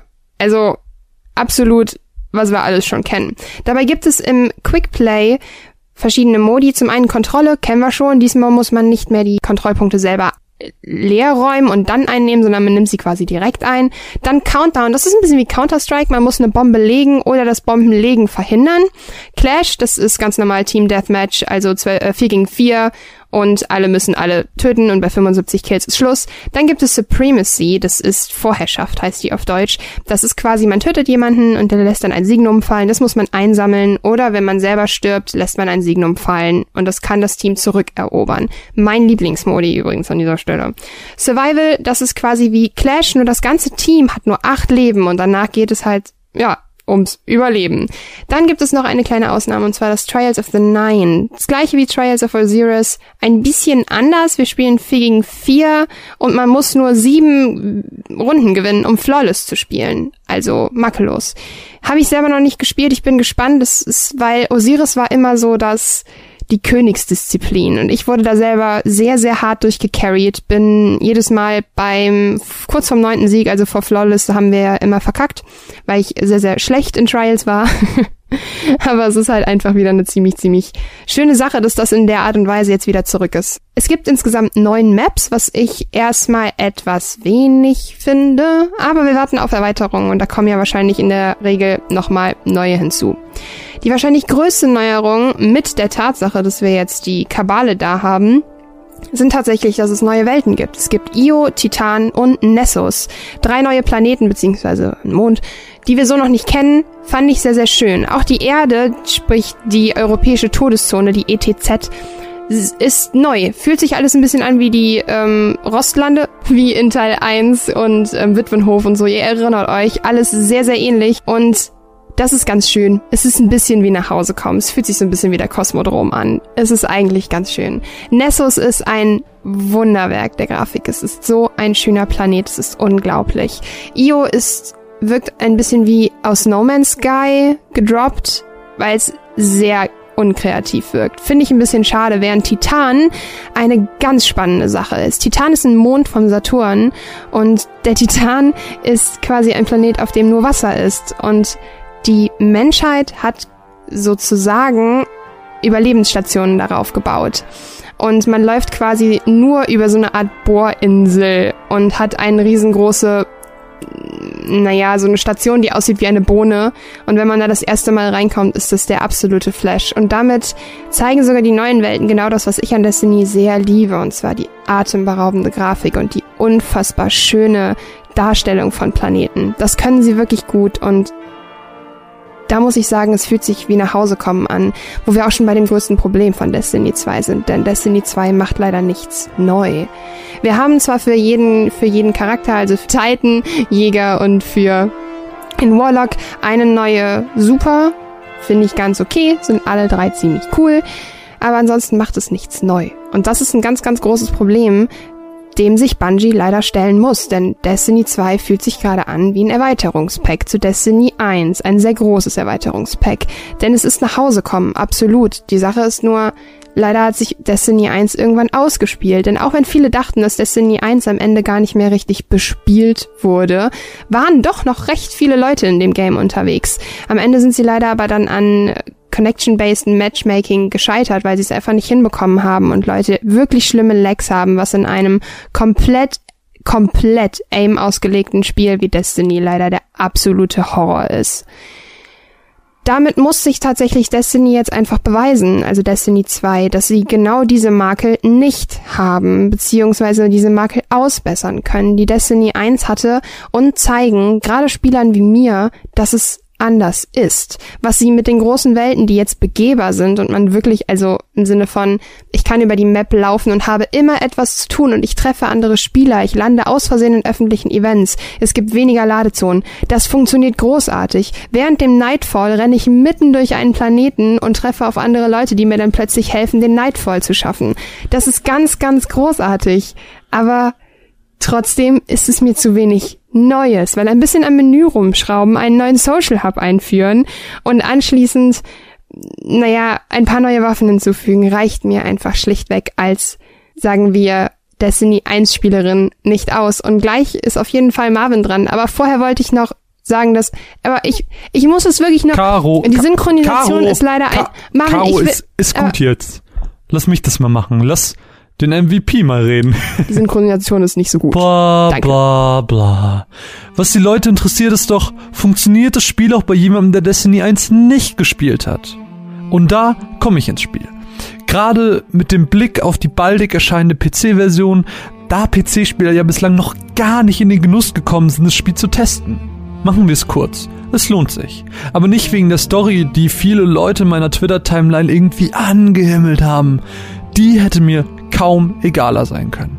Ich konnte mit keinem der Charaktere mitfühlen. Der Untergang des Heimatplaneten der Hüter war zwar schön mit anzusehen, emotional aber ungefähr so berührend wie wenn Quina in Final Fantasy IX gestorben wäre.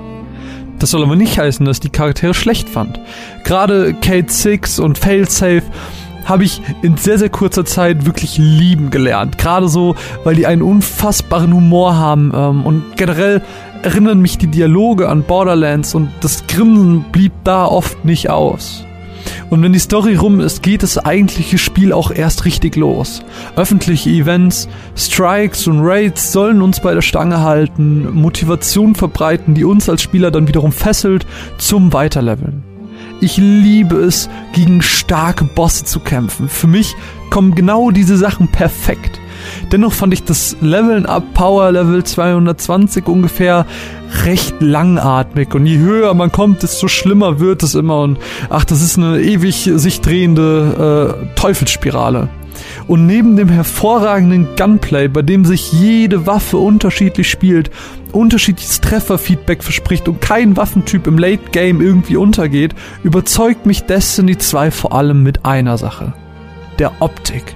Ich habe so oft überlegt, wie ich die Optik von Destiny 2 beschreiben soll. Die Farben, die Umgebung, die Abwechslung zwischen den einzelnen Planeten sind alle so einnehmend, so bildgewaltig. Das ist das Wort, das ich immer wieder im Kopf hatte.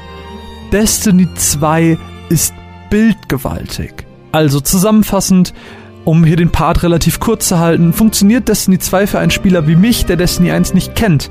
Ja. Gunplay, Optik und die weiterführenden Strikes und Raids sind das, was ich an Destiny liebe. Dafür braucht man keine Story aus dem ersten Teil. Holt es euch und kloppt die fetten Bosse mit Freunden, denn erst mit jemandem im Ohr blüht Destiny so richtig auf, meiner Meinung nach. Und wenn am Ende ein Gegner mal zu stark oder die Munition leer ist, hilft, wie so oft im Leben, die gute alte Faust.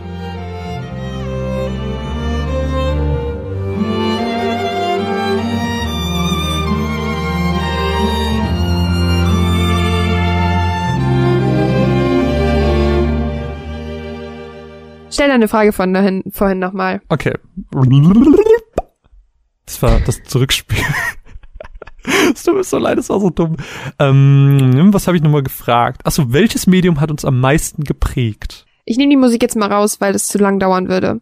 Ähm, als ich gehe nochmal zurück auf das Thema Bücher, weil ich auch, äh, wo es dann anfing mit Tumblr und so sehr auf, auf Bücher und Serien eingegangen bin. Und ich finde halt dann nochmal, The Perks of Being a Wallflower können wir dann nochmal äh, aufheben. Denn es gibt neben diesem, das also ist mein Leben, bla bla bla, noch eine sehr, sehr wichtige, ein sehr, sehr wichtiges Zitat in diesem Buch, das mich jeden Tag begleitet. Und das ist das Zitat, We can choose where we come from, but we can choose where we go from there. Was ich sehr, sehr wichtig finde, denn wir leben ich habe immer wieder, ich weiß nicht, ob das andere Menschen auch haben, ich habe super oft diesen kurzen Flash, dass ich verstehe, wow, es ist super krass, was ich habe. Ich bin reich, ich habe Essen, ich habe Klamotten, ich lebe in einem sicheren Land, Ja. ich habe eine Krankenversicherung.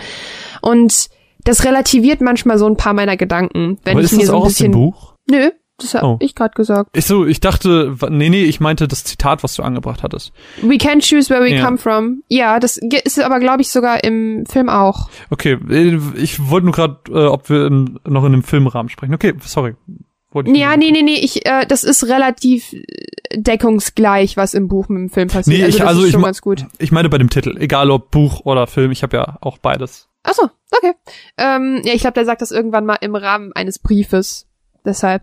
Ähm, und zwar, ich find's ganz gut, sich selber und seine Sorgen, gerade im jungen Alter habe ich gelernt, die immer mal wieder zu relativieren. Mal zu sagen, hey, ich weiß, es ist gerade alles ganz furchtbar, aber du hast immer noch die Möglichkeit, es zu ändern. Und ich finde es ganz wichtig, dass ähm, Bücher oder Serien oder Filme mir das vermitteln. Und da hat halt auch, ähm, da hat halt auch Harry Potter bei mir ziemlich großen, ziemlich, ziemlich großen Hintergrund hinterlassen. Und zwar nicht umsonst steht hinten bei mir an der Wand, it is our choices that show what we truly are far more than our abilities, weil ich in meinem mit Leben dem sehr, sehr, Wandtattoo.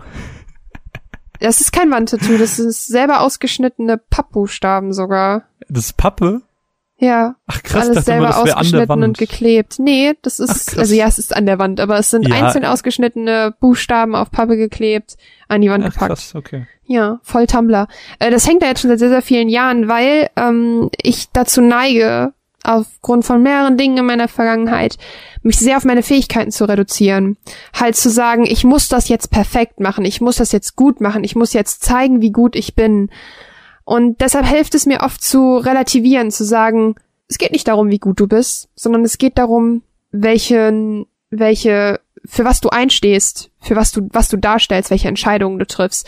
Das hilft mir tatsächlich sehr. Und ähm, ich finde noch. Ich, ich würde ganz gerne über dieses ähm, vielleicht lieber Morgen-Thema ein bisschen mehr reden, weil, weil, weil wir da zusammen drüber reden können. Weil Mhm. das so einer der Titel ist, wo wir ein bisschen mehr drüber zusammen reden. Weißt du, das fehlt mir gerade so Absolut, ein ey, bisschen. alles gut, absolut, ja.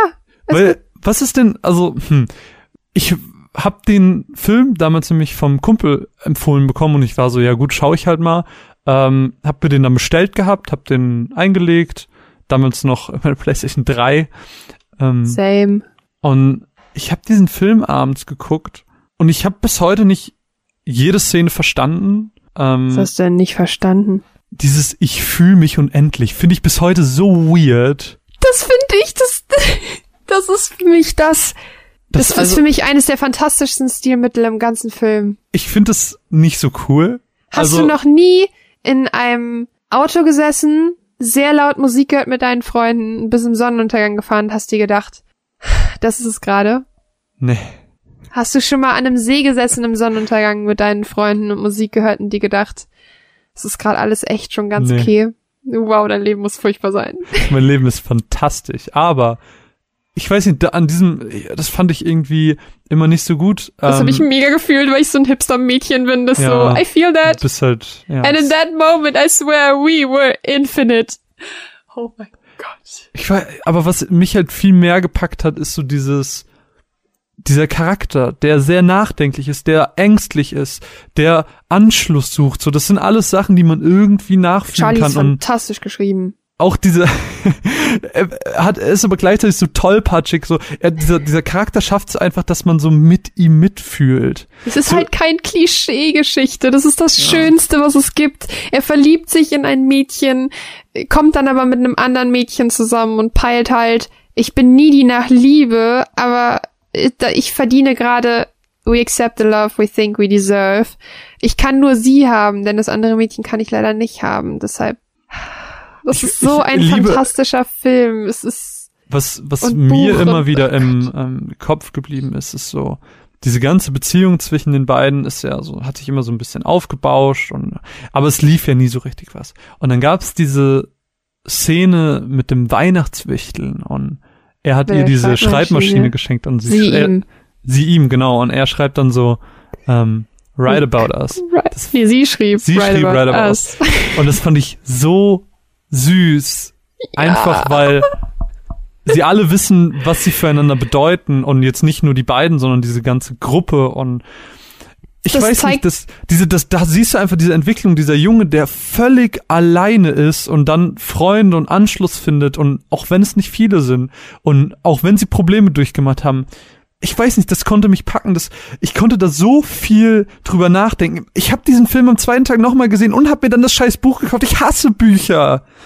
Und dann habe ich Ich das Buch finde- gelesen und ich habe immer noch diesen Charakter im Kopf gehabt und ich fand es so schön mit den als Stilmittel mit den Briefen.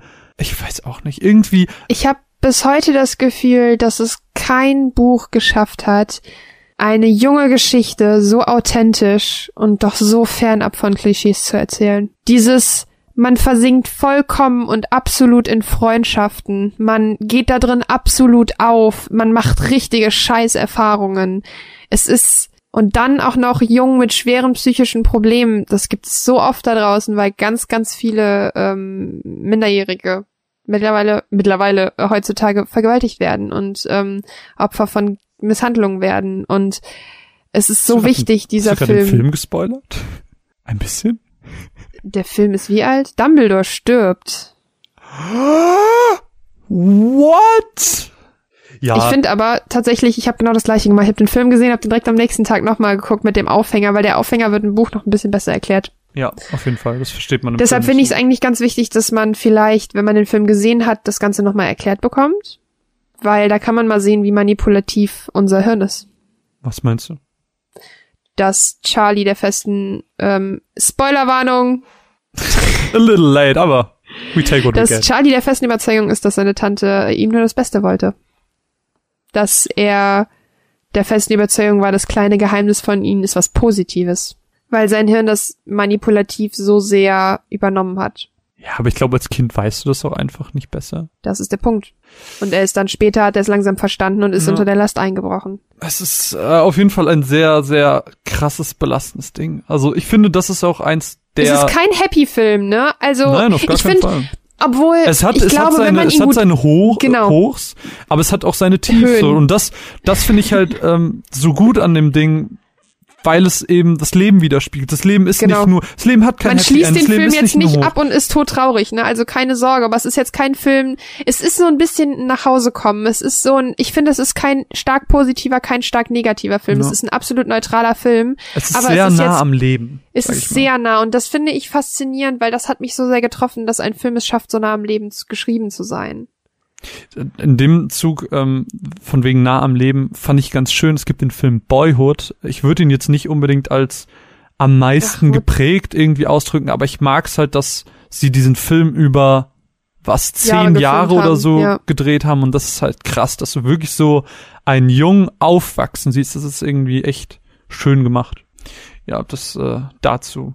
Ich möchte, ähm, zur, eine Sache möchte ich noch abschließend sagen, weil das bei mir tatsächlich sehr viel ausgemacht hat. Ich habe irgendwann angefangen, One Tree Hill zu gucken, weil eine Freundin mich damit angefixt hat. Das ist eine Serie, ähm, die ist auch schon seit ein paar Jahren abgeschlossen, ist von CW, also Supernatural und so weiter produziert worden. Ist eine Serie über mehrere Jugendliche in der Stadt Tree Hill. Die sind noch in der Highschool am Anfang. Basketball spielt eine sehr große Rolle. Ist sehr, sehr scheiße am Anfang alles. Also sehr, sehr schlecht und kitschig, aber I love it. Und ähm, tatsächlich haben die einen Move gemacht, den ich sehr, sehr selten gesehen habe. Und zwar haben sie die Story, das sollte eine Teenie-Serie werden und ist tatsächlich am Ende, diese haben nach Ende, am Ende Kinder und die Geschichte geht trotzdem weiter und so. Und das finde ich total faszinierend, wenn man das erste Mal sieht, wir starten alle und haben keine Ahnung vom Leben und am Ende führen wir ein ein Leben mit, wir haben unseren eigenen Laden, wir arbeiten hier und da und das ist total sehr, sehr, das ist total schön irgendwie der Ansatz. Und tatsächlich hat mich One Tree Hill auch ähm, sehr krass beeinflusst und da gibt's halt auch den Einspruch, It's the oldest story in the world. One day you're 17 and planning for someday and then quietly, without even noticing, someday is today and then someday is yesterday and this is your life. Und ähm, Aber das, tatsächlich da, da gibt's, da gibt's, ähm, äh, kurz einhaken, da gibt's dann vielleicht lieber morgen auch so einen Satz. Ähm, irgendwie, ich kann es nicht genau rezitieren, aber es geht im Sinne von ähm, irgendwann sind all die Geschichten nur noch Erinnerungen und irgendwann sind wir der Mom und der Dad von irgendjemandem. Das ist, das geht in genau dieselbe Richtung. Jetzt lieb ich. Tatsächlich hat, total, tatsächlich hat mir auch One Tree Hill relativ spät im Laufe der Geschichte die Augen geöffnet vor einer Sache, vor der ich mein ganzes Leben Angst hatte. Klingt komisch, aber äh, es ist so, in Staffel 7, ähm, ich sag das nur kurz, damit die Leute ungefähr wissen, wann das passiert, kommt ein ziemlich wichtiger Charakter ins Spiel, und zwar Clay, mein Lieblingscharakter in der ganzen Serie, weil der sehr hübsch ist. Und ich mag den, der ist sehr schön geschrieben, ist ein sehr, sehr, sehr, sehr schöner Er ist sehr- Charakter Schön geschrieben. sehr oft oben ohne. Ähm, nein, also die Serie ist teilweise leider sehr, sehr heavy, also sehr, sehr hart. Auch Thema Amokläufe und all das. Und ähm, der verliebt sich in jemanden und tatsächlich es passiert eine Szene, die mich krass, krass beeinflusst hat. Und zwar steht sie im, am, mit den Füßen halt im Meer und er schubst sie halt rein. Und sie fängt halt an zu schreien und zu strampeln und ähm, schreit ihn dann an und dann zieht er sie raus oder so. Und dann meinte Anne so, was ist los? Sie so, ich habe Angst vor dem Meer. Und ähm, dann meint Anne so, warum? Sie so, ich kann es nicht erklären.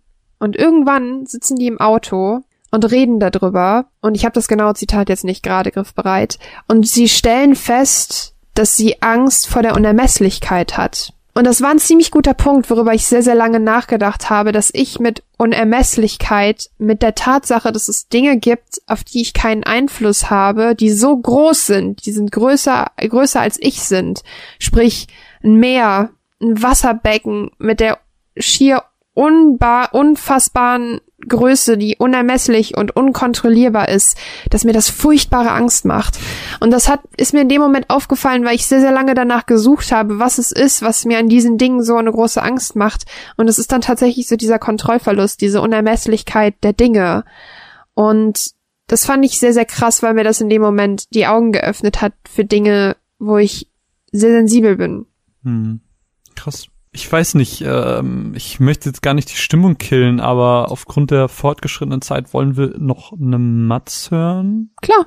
Dann würde ich nämlich vorschlagen, dass wir jetzt die Matsu Naruto Ultimate Ninja Storm Legacy hören. Ähm, da mal ein bisschen reinhören, was ich dazu sage, zu dieser wunderbaren Collection. Huh, Spoiler. Und dann hören wir uns noch die letzten zwei Fragen an, haben noch das eine Buch von Caro und dann sind wir schon am Ende. Deswegen. Mats ab. If you believe it, you can be somebody. You can be somebody. If you believe it. Naruto! Naruto! Believe it! Believe! In a village hidden in the leaf, Naruto becoming Hokage Naruto, the chosen one, Naruto. Ne, ne, ne. Und später kommt so, Sasuke is really cool. Sakura the beautiful. Na na na na na Naruto. Sagoku away. Ich habe mir in letzter Zeit so oft das erste Intro von Naruto nochmal angehört und es ist so bescheuert. Dieser Text, you can be somebody, nee, if you believe it, you can be somebody, you can be somebody if you believe it. What?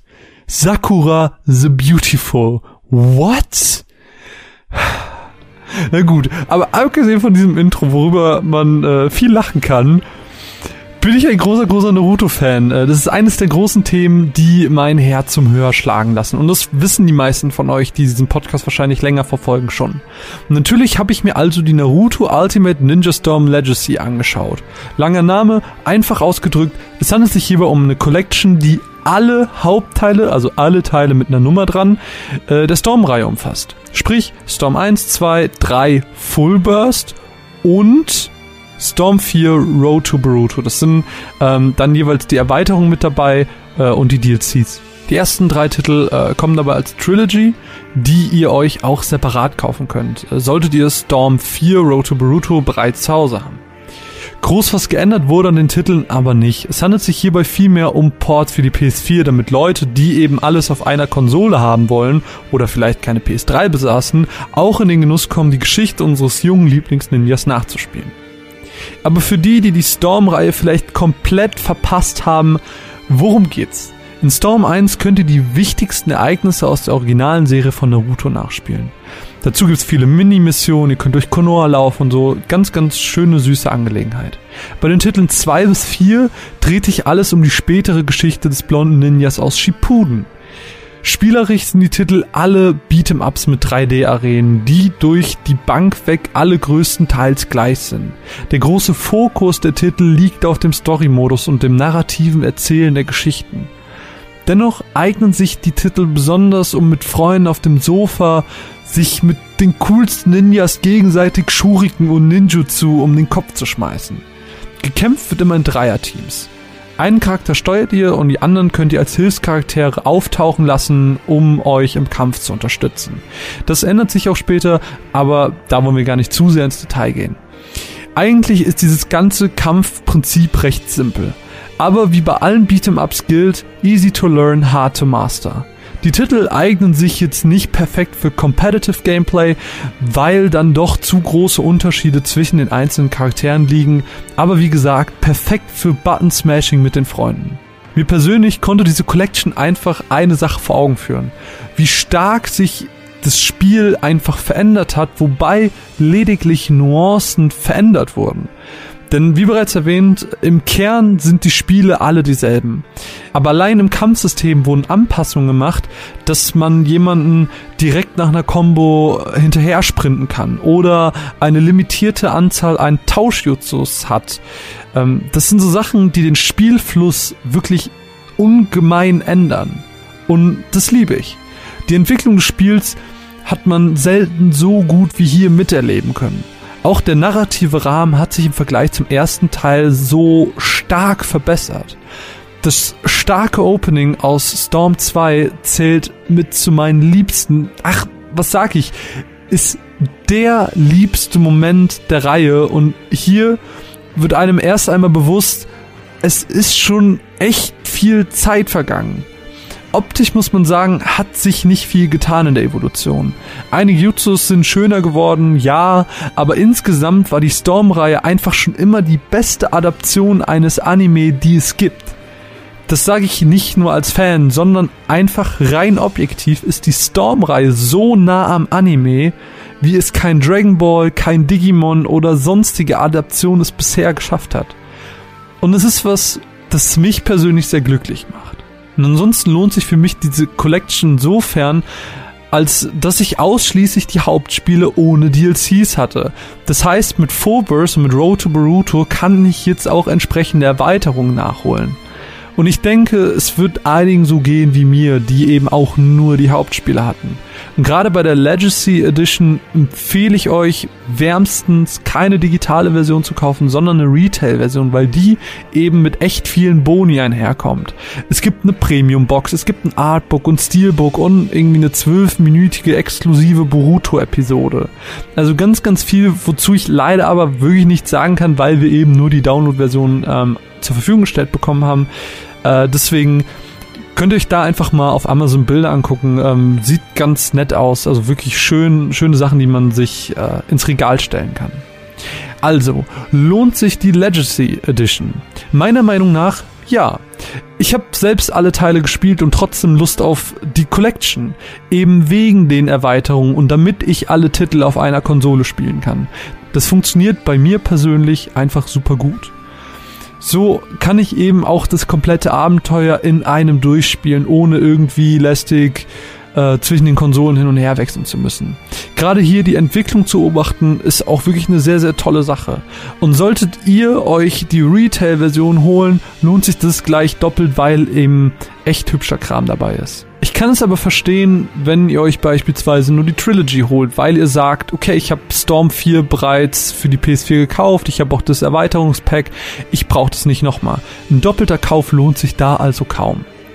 Naruto und Beat'em Up Fans, die aber noch nichts von dieser ganzen Storm-Reihe gespielt hatten, sollten die Chance ganz sicher nutzen, weil selbst wenn wir den lokalen und den Online-Multiplayer ausblenden, lohnt sich die Spiele allein schon für den Story-Mode meiner Meinung nach.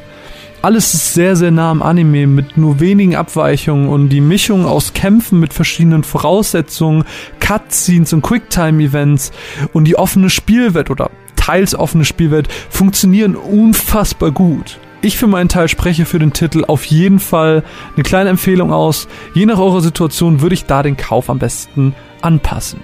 Echt jetzt?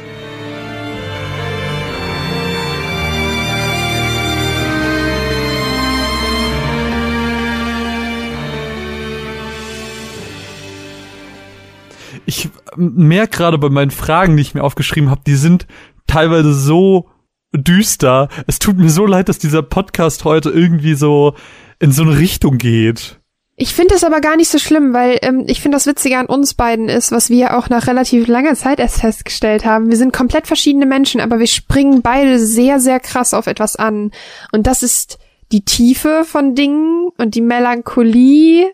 Und das finde ich sehr, sehr spannend, weil wir dadurch, obwohl wir zwei Grund, grundverschiedene Menschen sind, sehr davon ergriffen werden können, weshalb wir halt auch sehr auf Videospiele anspringen, wenn Stories gut sind und so weiter. Deshalb finde ich das gar nicht so schlecht. Ich weiß, es ist jetzt nicht so gut drauf wie der letzte Podcast, aber ich finde, es hat eine absolute Daseinsberechtigung, weil das wichtige Themen sind, die ja, weil Denken verändern kann man nicht durch guten Humor. Denken verändern kann man nur durch harte Denkanstöße, die vielleicht sogar ein bisschen wehtun am Anfang. Ich habe mich gefragt, ähm, wann wird Medienkonsum denn in Anführungsstrichen gefährlich, beziehungsweise wann übt sich Konsum negativ aus? Ähm, oh, da habe ich so eine gute Antwort. Da, Aber mach du erst. Hab da, hab da ein bisschen drüber nachgedacht und bin auf verschiedene Sachen gekommen. Zum einen das Thema YouTube. Ich glaube, das Thema YouTube kann ein negativer ähm, Konsumfaktor sein. Und ich weiß, ich reiß da offene Türen bei dir ein. Sagt man das so?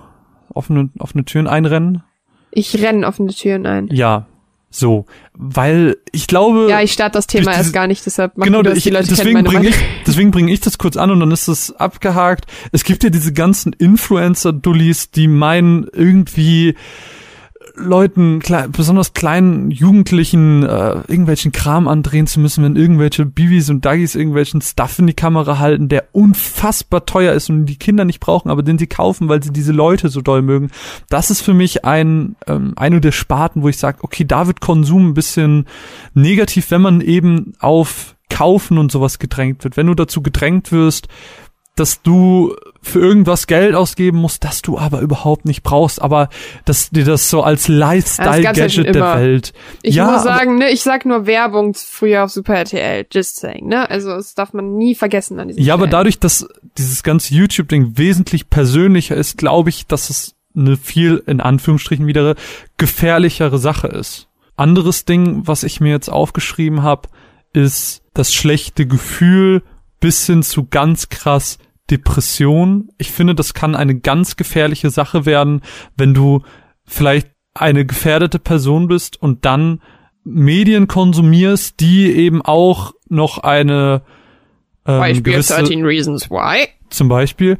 Es kann aber auch, das habe ich gemerkt beim Spielen, ich glaube, Please Knock on My Door könnte auch Menschen zu triggern ja, triggern zu bestimmten Gedanken zumindest. Äh, nicht zu Taten, aber zu Gedanken. Und, da ist der ähm, Punkt, dass Triggerwarnungen bei Spielen wichtig sind. Hat Please Knock on My Door eine? Das weiß ich gerade gar nicht. Ich glaube, nein. Sprich ähm, einfach eine vor der Matz aus. Weil ich werde es nicht spielen. Ja, ich, ich Und ich bin das, nicht mal depressiv. Hm. Ich habe das ähm, darin erwähnt, dass man auf jeden Fall, wenn man das Spiel spielt, äh, ich rede auch gar nicht so viel über das Spiel, aber egal, die Menschen haben die Matz jetzt schon Ja, gehört, du, du bist ja, du bist da ja aware sage ich jetzt ähm, mal. Deshalb. Ich meine nur, also ich finde das Thema Depression und generell dieses schlechte Gefühl, ähm, wenn man sensibel ist, ich glaube, das kann auch schon gefährlich werden, in Anführungsstrichen. Ich, ich sage jetzt immer gefährlich, weil es keine nee, Ahnung. Ist richtig, alles gut, das ist, du nutzt den richtigen, äh, die richtigen Worte, alles okay. Ähm, und ganz, ganz krass ist auch, ähm, da habe ich heute Morgen mit Mine drüber geredet, da hat sie mich darauf hingewiesen, Aggression. Aggression werden gerade in Sachen Videospielen unfassbar schnell getriggert. Ähm, gerade Warte, meinst du jetzt Aggression im Sinne von ich habe gestern, vorgestern Nightfall mit Tim, hallo Tim, gespielt und habe fast mein Pad weggeworfen? Oder ja. meinst du, dass Aggression im Sinne von, ich habe so viel aus, also hier Thema Ballerspiel und Amoklauf? Nee, äh, schon ein Thema einfach ausrasten okay. so. Das, es werden einfach Seiten ja, von Menschen gezeigt, ähm, die so eigentlich nicht hervorkommen. Gerade, also ich persönlich kenne es eher aus dem Shooter-Bereich, äh, wo Leute dann krass rumfluchen und, und rumbeleidigen. Das, da ist es ganz, ganz schlimm. Ähm, bei anderen Sachen ist es weniger, wo es aber auch, also ich finde bei Sachen wie irgendwelchen Raids oder Instanzen oder sonst was, finde ich das immer weniger schlimm, weil man da immer auf einer persönlicheren Ebene ist, während halt in Shootern CS habe ich das ganz krass gemerkt, da wirst du einfach so so weg beleidigt, Gründe, wenn du scheiße bist in der Konsole spiele, weil puh. ich das nicht tragen kann, weil ich daran um, kaputt gehen könnte. Ja, das sind auf jeden Fall meine fünf Cent zum Thema gefährlicher, negativer Medienkonsum. Was aber wollte ich denn eben dazu gesagt haben? Ich, ich weiß es nicht. Ich habe jetzt ganz viel geredet, es tut mir leid, aber. Alles gut. Ähm, ja, stimmt. Ich gehe in eine ganz andere Richtung. Thema Kopf ist zu, Social Media and stuff. Ich will das jetzt gar nicht groß ausholen, aber ich bin Mensch, der ähm, als ADHS-Mensch kommen sehr, sehr viele Informationen bei meinem Kopf an. Und zwar viele denken, oh, man bekommt gar nicht viel mit. Oh doch, man bekommt aber halt alles mit und ungefiltert. Das ist ähnlich wie bei Autisten geht in eine ähnliche Richtung, ganz andere Thematik, aber ich bekomme sehr, sehr viel mit und es ist sehr ungefiltert und es ist sehr, sehr stressig. Deshalb bin ich auch darauf angewiesen, Entspannungsübungen täglich zu machen, weil mein Hirn sonst explodiert. Und das gleiche ist bei mir bei Social Media und ähm, Videospielen und Co. Ich gehe vollkommen kaputt, wenn ich lang am Stück Videospiele spiele und ich merke sehr, sehr schnell, wie mir die Unterhaltung in Social Media, ich nehme jetzt mal als Beispiel Instagram zum Beispiel, weil Instagram für mich äh, ein ziemlich gutes Beispiel für ein Unterhaltungsmedium ist, weil die Bilder sind da, nicht um Informationen zu vermitteln, sondern um mich zu unterhalten. So, oh, das ist ein schönes Bild, oh, das ist ein witziges Video, oh, ein Kochvideo, oh, da schneidet jemand Kinetiksand durch, keine Ahnung. Und da merke ich ganz, ganz schnell voll der Overload. Und ähm, da sehe ich ein ganz, ganz großes Problem, weil Kinder, Jugend und so, dass der Konsum heftig wird. Ich hatte ein, äh, ein ganz süßes Beispiel. Und zwar habe ich am eigenen Leib erfahren, was Videospiele mit einem anstellen, wenn man sie zu viel konsumiert. Dass ich weinend bei meiner Mama auf dem Sofa saß. Und zwar habe ich als Kind sehr, sehr viel Harvest Moon auf dem DS gespielt. Und zwar sehr, sehr, sehr viel. Und irgendwann ähm, konnte ich nachts nicht einschlafen, weil die ganze Zeit in meinem Kopf Harvest Moon gespielt hat. Die ganze Zeit. Mich hat das nicht in Ruhe gelassen. Und irgendwann um zwei Uhr nachts, ich war so verzweifelt, weil ich nicht einschlafen konnte, bin ich zu meiner Mama, hab mit der darüber gesprochen. Da meinte sie nur so, ja, du musst es jetzt lernen, dass man, wenn man Sachen zu lang und zu viel spielt, sie einen halt auch manchmal nicht loslassen und einen belasten. Und ähm, die Erfahrung musste ich dann in meinem Leben noch zweimal machen. Einmal bei The Last of Us, wo ich halt wirklich gesagt habe, die Restaurantszene, ich wünschte, ich hätte das nicht gespielt. Ich sag's wirklich so, ich wünsche, ich hätte The Last of Us in meinem Leben nur als Let's Play gesehen, weil es einfach für mich keinen Mehrwert hatte, tatsächlich einfach in meinem Leben. Einfach, es war für mich eine schlechte Erfahrung, es zu spielen. Und bei Overwatch am Anfang. Am Anfang war wirklich schlimm. Die ersten Wochen musste ich mich echt zügeln halt, weil mich das Thema nicht aus meinem Kopf rausgegangen ist. Es war jetzt nicht so, oh, ich hab Bock, ich spiele gleich Overwatch, sondern von der Arbeit nach Hause, bam, zwei, halb drei bis abends 10 Uhr durchgezockt. Hat mich fertig gemacht. Also ich habe wirklich gemerkt, ich bin zum Training gegangen und mein Kopf war die ganze Zeit am Rattern und da habe ich dann gemerkt, ich muss das selber kon kontrollieren. Und das, ähm, da merke ich, dass ich sehr, sehr empfindlich darauf reagiere. Das kann an meiner an meinem psychischen Konstrukt auch mit ADHS und so liegen, aber da merke ich zum Beispiel, da reagiere ich sehr, sehr heavy drauf. Deshalb Thema ähm, negativer Konsum merke ich sehr. Das, weshalb auch der Grund ist, warum ich nicht ähm, sarkastisch so sehr so so ähm, Sachen konsumieren kann wie du, weil mich das halt dadurch, dass es halt so ungefiltert ankommt, ist es dann halt sehr sehr schwer zu sagen, ich gucke jetzt Dinge sarkastisch, weil ich mich sehr schnell aufrege. Ich bin ein sehr impulsiver Mensch, jetzt nicht cholerisch, aber ich bin ein sehr impulsiver Mensch und äh, kann da ganz herzlich drüber lachen. Ja, ist ja auch okay, ist ja auch absolut legitim. So, ja, ist ja legitim. Ja, aber wir haben noch nicht rumgeknutscht. Aber wir haben dann jetzt ähm, Flaschendrehen gespielt und wir haben eigentlich schon verloren und wir mussten immer die, also das, pass auf, folgendes Spiel. Die hatten so eine riesen, sie hatten so eine riesen Flasche da. das war so dumm. Das war, also sie hatten so eine riesen Flasche da am Flaschendrehen gespielt und dann wurden Fragen vorgelesen und äh, die Person, die dann ausgewählt wurde, musste diese Frage beantworten. Das war dann zum Beispiel, das ist die einzige Frage, die hängen geblieben ist. Welche Person hatte schon mal mit fünf anderen Personen gleichzeitig Geschlechtsverkehr. Und man musste das dann nicht einfach sagen, sondern man musste die Person, von der man denkt, dass sie es ist, küssen. Und die Männer haben eben immer Frau, also Männer haben Frauen und Frauen haben Männer Fragen bekommen. Und die Männer haben dann irgendwann obviously verloren und dann haben sie gesagt, ja, ich habe dann einfach ähm, die Frau geküsst, auf die ich gerade Bock hatte, weil wir hatten ja eh schon verloren. What? kann sowas nicht gucken. Immer wenn ich bei meiner Mama bin, meine Mama guckt halt super gern Shopping Queen und so und ich sitz da und ich so, Mama, das kann doch nicht dein Ernst sein. Und äh, nee, ich kann das halt nicht. Ist ja auch okay. Aber ähm, ich verstehe das, warum man, das ist auch hier, ich bin's da, hol mich hier raus. Ich kann, ich sehe ungern die Abgründe der Menschheit. Das ist weißt ein schöner du, Abschluss. Weißt du, wer wahrscheinlich auch die Abgründe des Menschen gesehen hat? Weil er selber zum Menschen geworden ist, weil Zeus ihn dazu verdammt hat, kein Gott mehr zu sein. Apollo! Genau, Apollo! Korrekt. Und du hast die Abenteuer des Apollo, das von, verborgene Orakel von Rick Riordan. Mm, einer meiner Lieblingsautoren. Das ist der Autor von Percy Jackson. Gelesen. Ähm, und ich würde sagen, du erzählst uns einfach mal ein bisschen was darüber, Mach oder? ich. Schön. Gerne, Dann sehr, sehr gerne. Schmeiß weil, ich, die magischen ich möchte an dieser Stelle sagen, äh, weil es wurde darum gebeten, dass ich auch äh, potenzielle Jugendbücher ähm, hier reinbringe. Liebe Grüße an dieser Stelle an Jonas. Mats ab! Ihr wollt Jugendbücher, ihr bekommt Jugendbücher. Es wurde letztens darum gebeten, dass ich dann trotzdem alle Bücher reviewe, beziehungsweise die ich für cool halte, die ich gelesen habe. Und hier sind wir. Hi! Ich rede heute über die Abenteuer des Apollos, das verborgene Orakel von Rick Riordan oder Rick Ryden. Ich kann den Namen nicht aussprechen. Der gute Autor von Percy Jackson. Ja, Habt ihr alles schon mal gehört, der Film war grauenvoll, aber die Bücher sind fantastisch und wer schon mal ein bisschen zwischen den Zeilen gehört hat, wird wissen, dass ich die Bücher Götter. Dementsprechend hier jetzt ein bisschen was zu seiner neuen Ra Reihe über den Gott Apollo.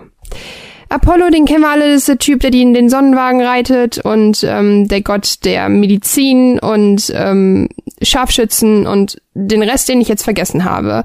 Ähm, ja, was ist passiert? Apollo ist gefallen. Apollo ist kein Gott mehr. Zeus hat ihn zu seinem Leben auf der Erde verdammt. Wieso, weshalb, ist alles noch ein bisschen unklar. Und so beginnt der Junge namens Lester, der jetzt nicht mehr Apollo ist und über die Fähigkeiten verfügt, seine Reise auf der Erde, indem er auf ein Mädchen trifft namens Mac. Und die beiden beginnen eine recht eigenartige, aber ziemlich, ziemlich coole Freundschaft. Und so beginnt die Reise für Meg, die Halbgöttin, die Tochter der Demeter, sich mit Apollo durch die Gegend zu schlagen. Das klingt erstmal ziemlich cool, aber Apollo ist und bleibt halt ein kleiner eingebildeter Mops und wie das so funktioniert als Mensch, das erfahren wir in diesem Buch. Rick Riordan schreibt wie immer fantastisch. Ich finde es unglaublich, wie dieser Mensch es schafft, aus allen Ecken und Enden noch irgendwo Story und Plots zu spinnen. Nach der ganzen Geschichte um die Helden des Olymp, wo es um so eine Art kleine Crossover zwischen griechischen und römischen Halbgottkindern kommt, nutzt er das weiterhin, um das in seinen Büchern auszuweiten, was ich großartig finde. Und momentan schreibt er zwei Reihen, einmal die Magnus Chase-Reihe und jetzt eben die Abenteuer des Apollos. Und ich bin wirklich gespannt, denn Magnus Chase ist nordische Gottheiten und Apollo ist wie immer griechisch, wie ihr wahrscheinlich wisst, beziehungsweise ich weiß den römischen Namen gerade gar nicht. Hm. Ähm, und ich finde es großartig, dass, sie, dass er hier wieder einen sehr, sehr interessanten Crossover geschafft hat und dass auch immer wieder Namen fallen, die wir kennen, die aber Leuten, die die Bücher nicht gelesen haben, nichts sagen, ohne dass sie einen Verlust haben. Das heißt, sie denken sich jetzt nur, hä, wer ist das denn? Das muss ich jetzt nachschauen. Nein, muss man nicht. Die einzige immer wiederkehrende Person ist Percy Jackson, unser äh, guter Sohn des äh, Wassergottes Poseidon.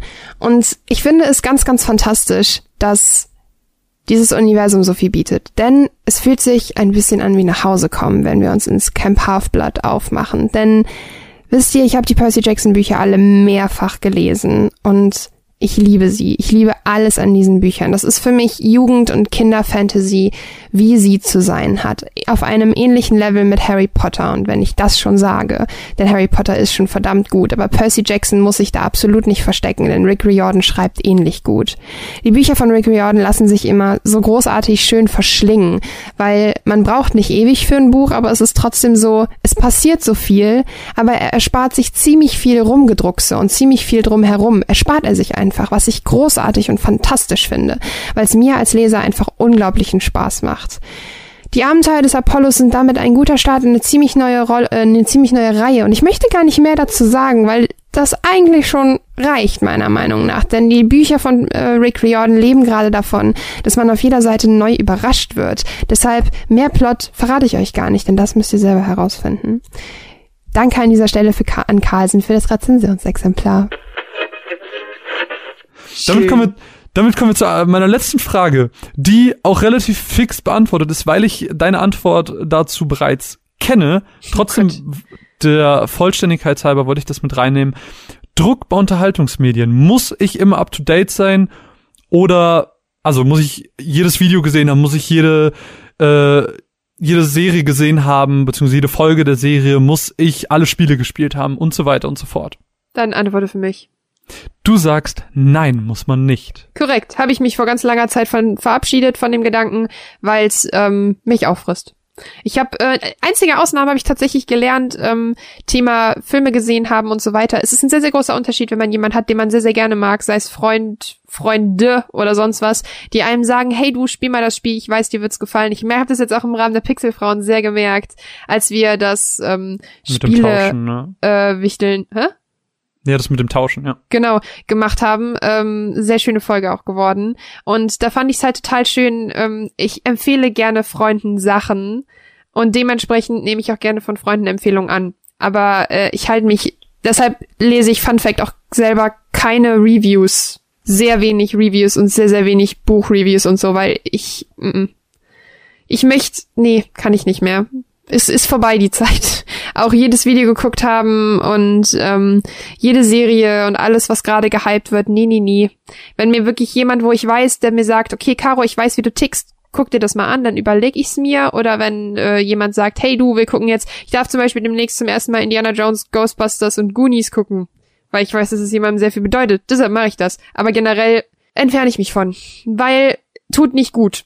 Meinem Bauch zumindest nicht. Was ich habe aber auch äh, bei Spielen gar keine Lust darauf. Ich habe keine nee. Lust, Monkey Island zu spielen, weil. Aber Monkey Island ist super. Ich habe auch gedacht, ich muss Monkey Island nicht ja, spielen. Ja, aber Caro, cool. du, du, mag, du magst das Genre. Ich hasse das, das Genre. Stimmt. Ja, okay. Deswegen ist es ein Titel, der zwar als großer Klassiker gilt, aber ich will ihn nicht spielen, weil mich das Genre nicht ja, okay. interessiert. Nee, das stopp, das ist was anderes. Ich, zum Beispiel deshalb spiele ich kein Half-Life. Weil ich es nicht spielen. Nee, mm, -mm. Aber Half-Life ist so ein Titel, wo ich mich ein bisschen ärgere. Also ich habe den ersten gespielt, aber den zweiten Zu alt, nicht. zu jung dafür, Punkt, Ende aus, keine Es Diskussion. ist, es ist aber nicht, also es ist optisch jetzt nicht so schlecht und ähm, es funktioniert wirklich gut. Also nein, ich kann das, da das null Retro-Feeling rausholen. Du brauchst auch keinen, also so schlecht ist es jetzt auch nicht. Also es ist, es, äh, du tust gerade so, als würde das aussehen wie Doom. Ich habe mir, ich habe äh, Beans versus Half-Life habe ich geguckt, das reicht mir. Äh, das ist auf jeden Fall, also Half-Life ist ein schönes Spiel, aber da habe ich mich irgendwie, wie bei Assassination Classroom, das auch eine gute Serie ist, habe ich mich irgendwie, ich bin irgendwo stecken geblieben und ich bin seitdem da stagniert. Ähm, ja, aber Das muss ich gerade, da arbeite ich gerade sehr hart gegen, dass mir das bei Lost nicht passiert. Ich schaue nämlich gerade zum ersten Mal Lost. ähm, aber insgesamt ja, man muss nicht alles gesehen haben, man muss nicht alles gespielt haben. Das ist völlig okay, wenn man Kein Lücken Druck hat. bei ähm, Konsum. Ich finde es, wo ich das am krassesten finde, ähm, ist bei den Rocket Beans. So, wenn du da wirklich, wenn du da wirklich, wirklich bei sein musst und alles verstehen willst, dann musst du einfach alles gucken. Und Habe ich auch mittlerweile mit ausge aufgehört. Nee, vor allen Dingen gehen mir mittlerweile viele Charaktere auf den Keks, deshalb habe ich einfach aufgehört irgendwann. Also ich auch guck die Rocket okay. Beans noch so, ähm, aber mir reicht's auch, wenn ich zum 40. Mal meinen, äh, ich, mein Name ist Geronimo Röder, ich wohne hier, Witz machen kann. Das reicht mir. Das ist okay für mich. Ich habe also gerade gerade YouTube ist so ein Ding. Ich habe früher das eigentlich immer geschafft, so meine Abo-Liste mindestens alles gesehen zu haben.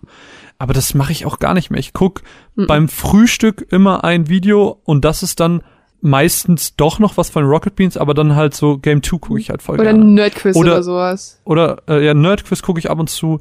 Ähm, ab und zu schaue ich mir auch von der GameStar irgendwie einen Test zum Spiel an, dass ich vielleicht auch gerade spiele und einfach neugierig bin, wie andere davon denken.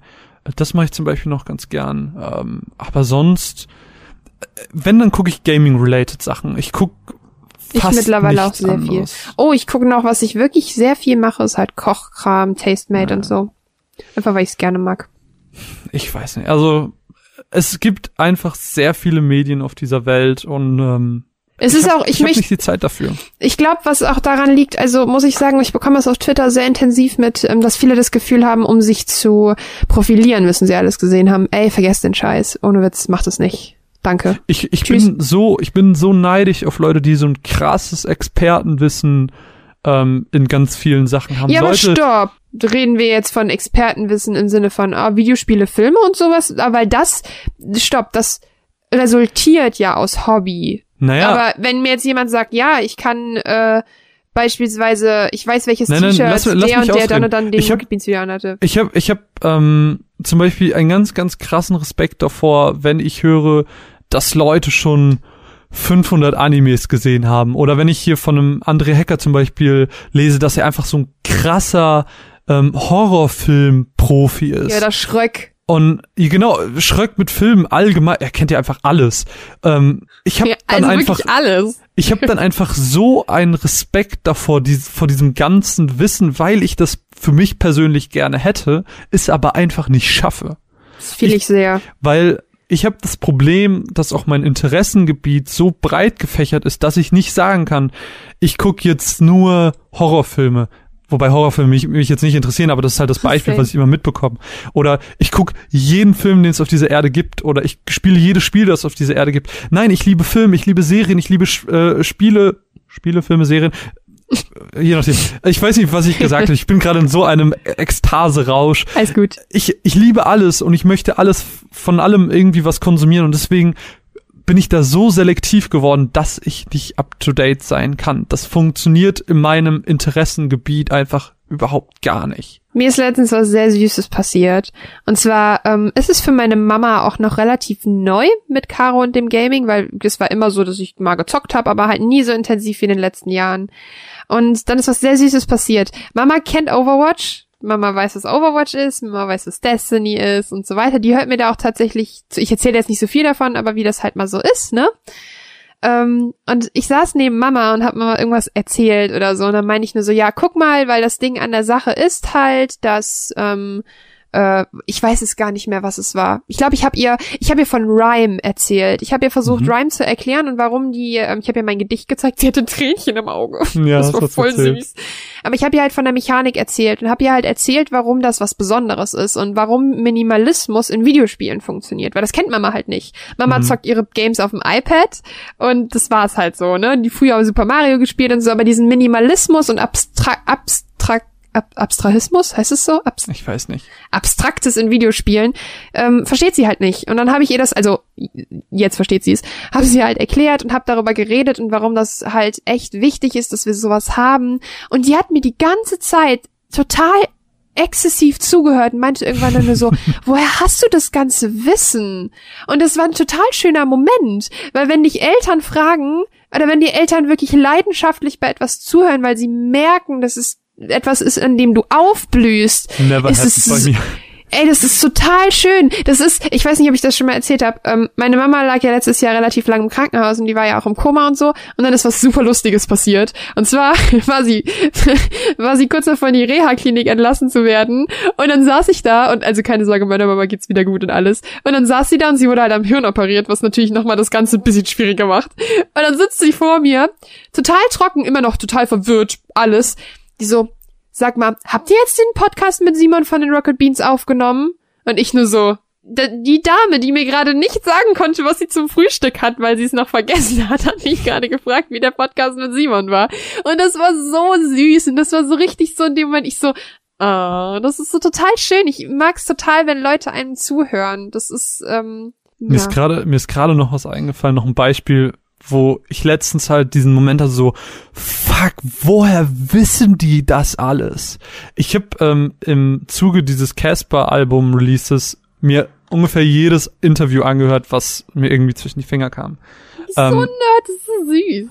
Und es gab dann, äh, es gibt All Good, das ist so ein Magazin über Hip-Hop und die haben halt auch einen Podcast und den habe ich mir im Zug angehört. Und die haben da über irgendwelche Sachen von vor 15 Jahren oder so geredet und ich war so, Alter, du denkst eigentlich, du hast so Ahnung, so ein bisschen und verstehst es eigentlich alles und dann werfen die mit Begriffen und Dingen um sich und du bist so, fuck, ich weiß nichts, ich bin der größte Noob auf diesem Thema und ich darf niemals mit irgendjemandem aus dieser Branche auch nur ein Wort wechseln, weil die mich in Grund und Boden reden können. Und das ist halt äh, ganz, ganz verrückt. Aber gut. Ich finde, das ist auch ein schönes äh, Ende. Ihr müsst nicht alles konsumieren. Das Nein. ist das große Runaways Konsumiert nur Approval. uns, Punkt. Genau, konsumiert nur uns. Wir bieten Erfahrt ihr das Content. Wichtige, ja. Also die Podcasts ihr sind lang genug. So, ja, wenn ihr auch Patreon, ja. Aber generell, ähm, weil wir jetzt das Patreon-Thema immer wieder anschneiden, das heißt natürlich nicht, wenn ihr uns auf Patreon nicht unterstützt, dass ihr schlechte Menschen seid. Nein. Ähm, es gibt viele, Oder ihr viele nur noch weitere. Kack-Content bekommt. Ne? Also wir bleiben hier bei coolem Stuff. Es, es gibt viele, viele weitere Wege, wie ihr uns unterstützen könnt. Wir freuen uns immer über iTunes-Rezensionen, weil das für diesen doofen Algorithmus immer hilft. Genauso die äh, Sternebewertung. Oder ihr könnt den Podcast teilen. Da haben wir letztens auf dem Discord-Server drüber geredet. Das ist ein Ding, das ähm, viel zu krass unterschätzt wird, den Podcast zu teilen, weil wir einfach in einer Filterbubble uns bewegen und da rauszukommen ist immer sehr, sehr schwer. Deswegen freuen wir uns auch da, wenn ähm, ihr einfach den Podcast empfehlt. Das ist auch immer eine sehr, sehr schöne Sache zu lesen. Vielen, vielen Dank für die Leute oder an die Leute, ähm, die das immer so ganz, ganz fleißig machen.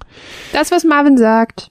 Und ansonsten ähm, fühlt euch gewuselt, habt einen traumhaften Tag, wo immer ihr gerade seid, was immer ihr gerade macht. Wir hoffen, ihr hattet ein bisschen Spaß mit unserem Geblubber über das Thema. Etwas melancholisch heute, aber muss ja auch mal sein. Ja, ja, war ein bisschen ähm, deeper vielleicht an manchen Stellen. Ähm, Unterhaltungsmedien war das Thema heute. Eure Meinung dazu könnt ihr uns gerne mitteilen, über welchen Weg auch immer. Habt einen traumhaften Tag und ich verabschiede mich in die Nacht. Tschüss. Macht's gut, vielen Dank fürs Zuhören. Bis zum nächsten Mal. Tschüss.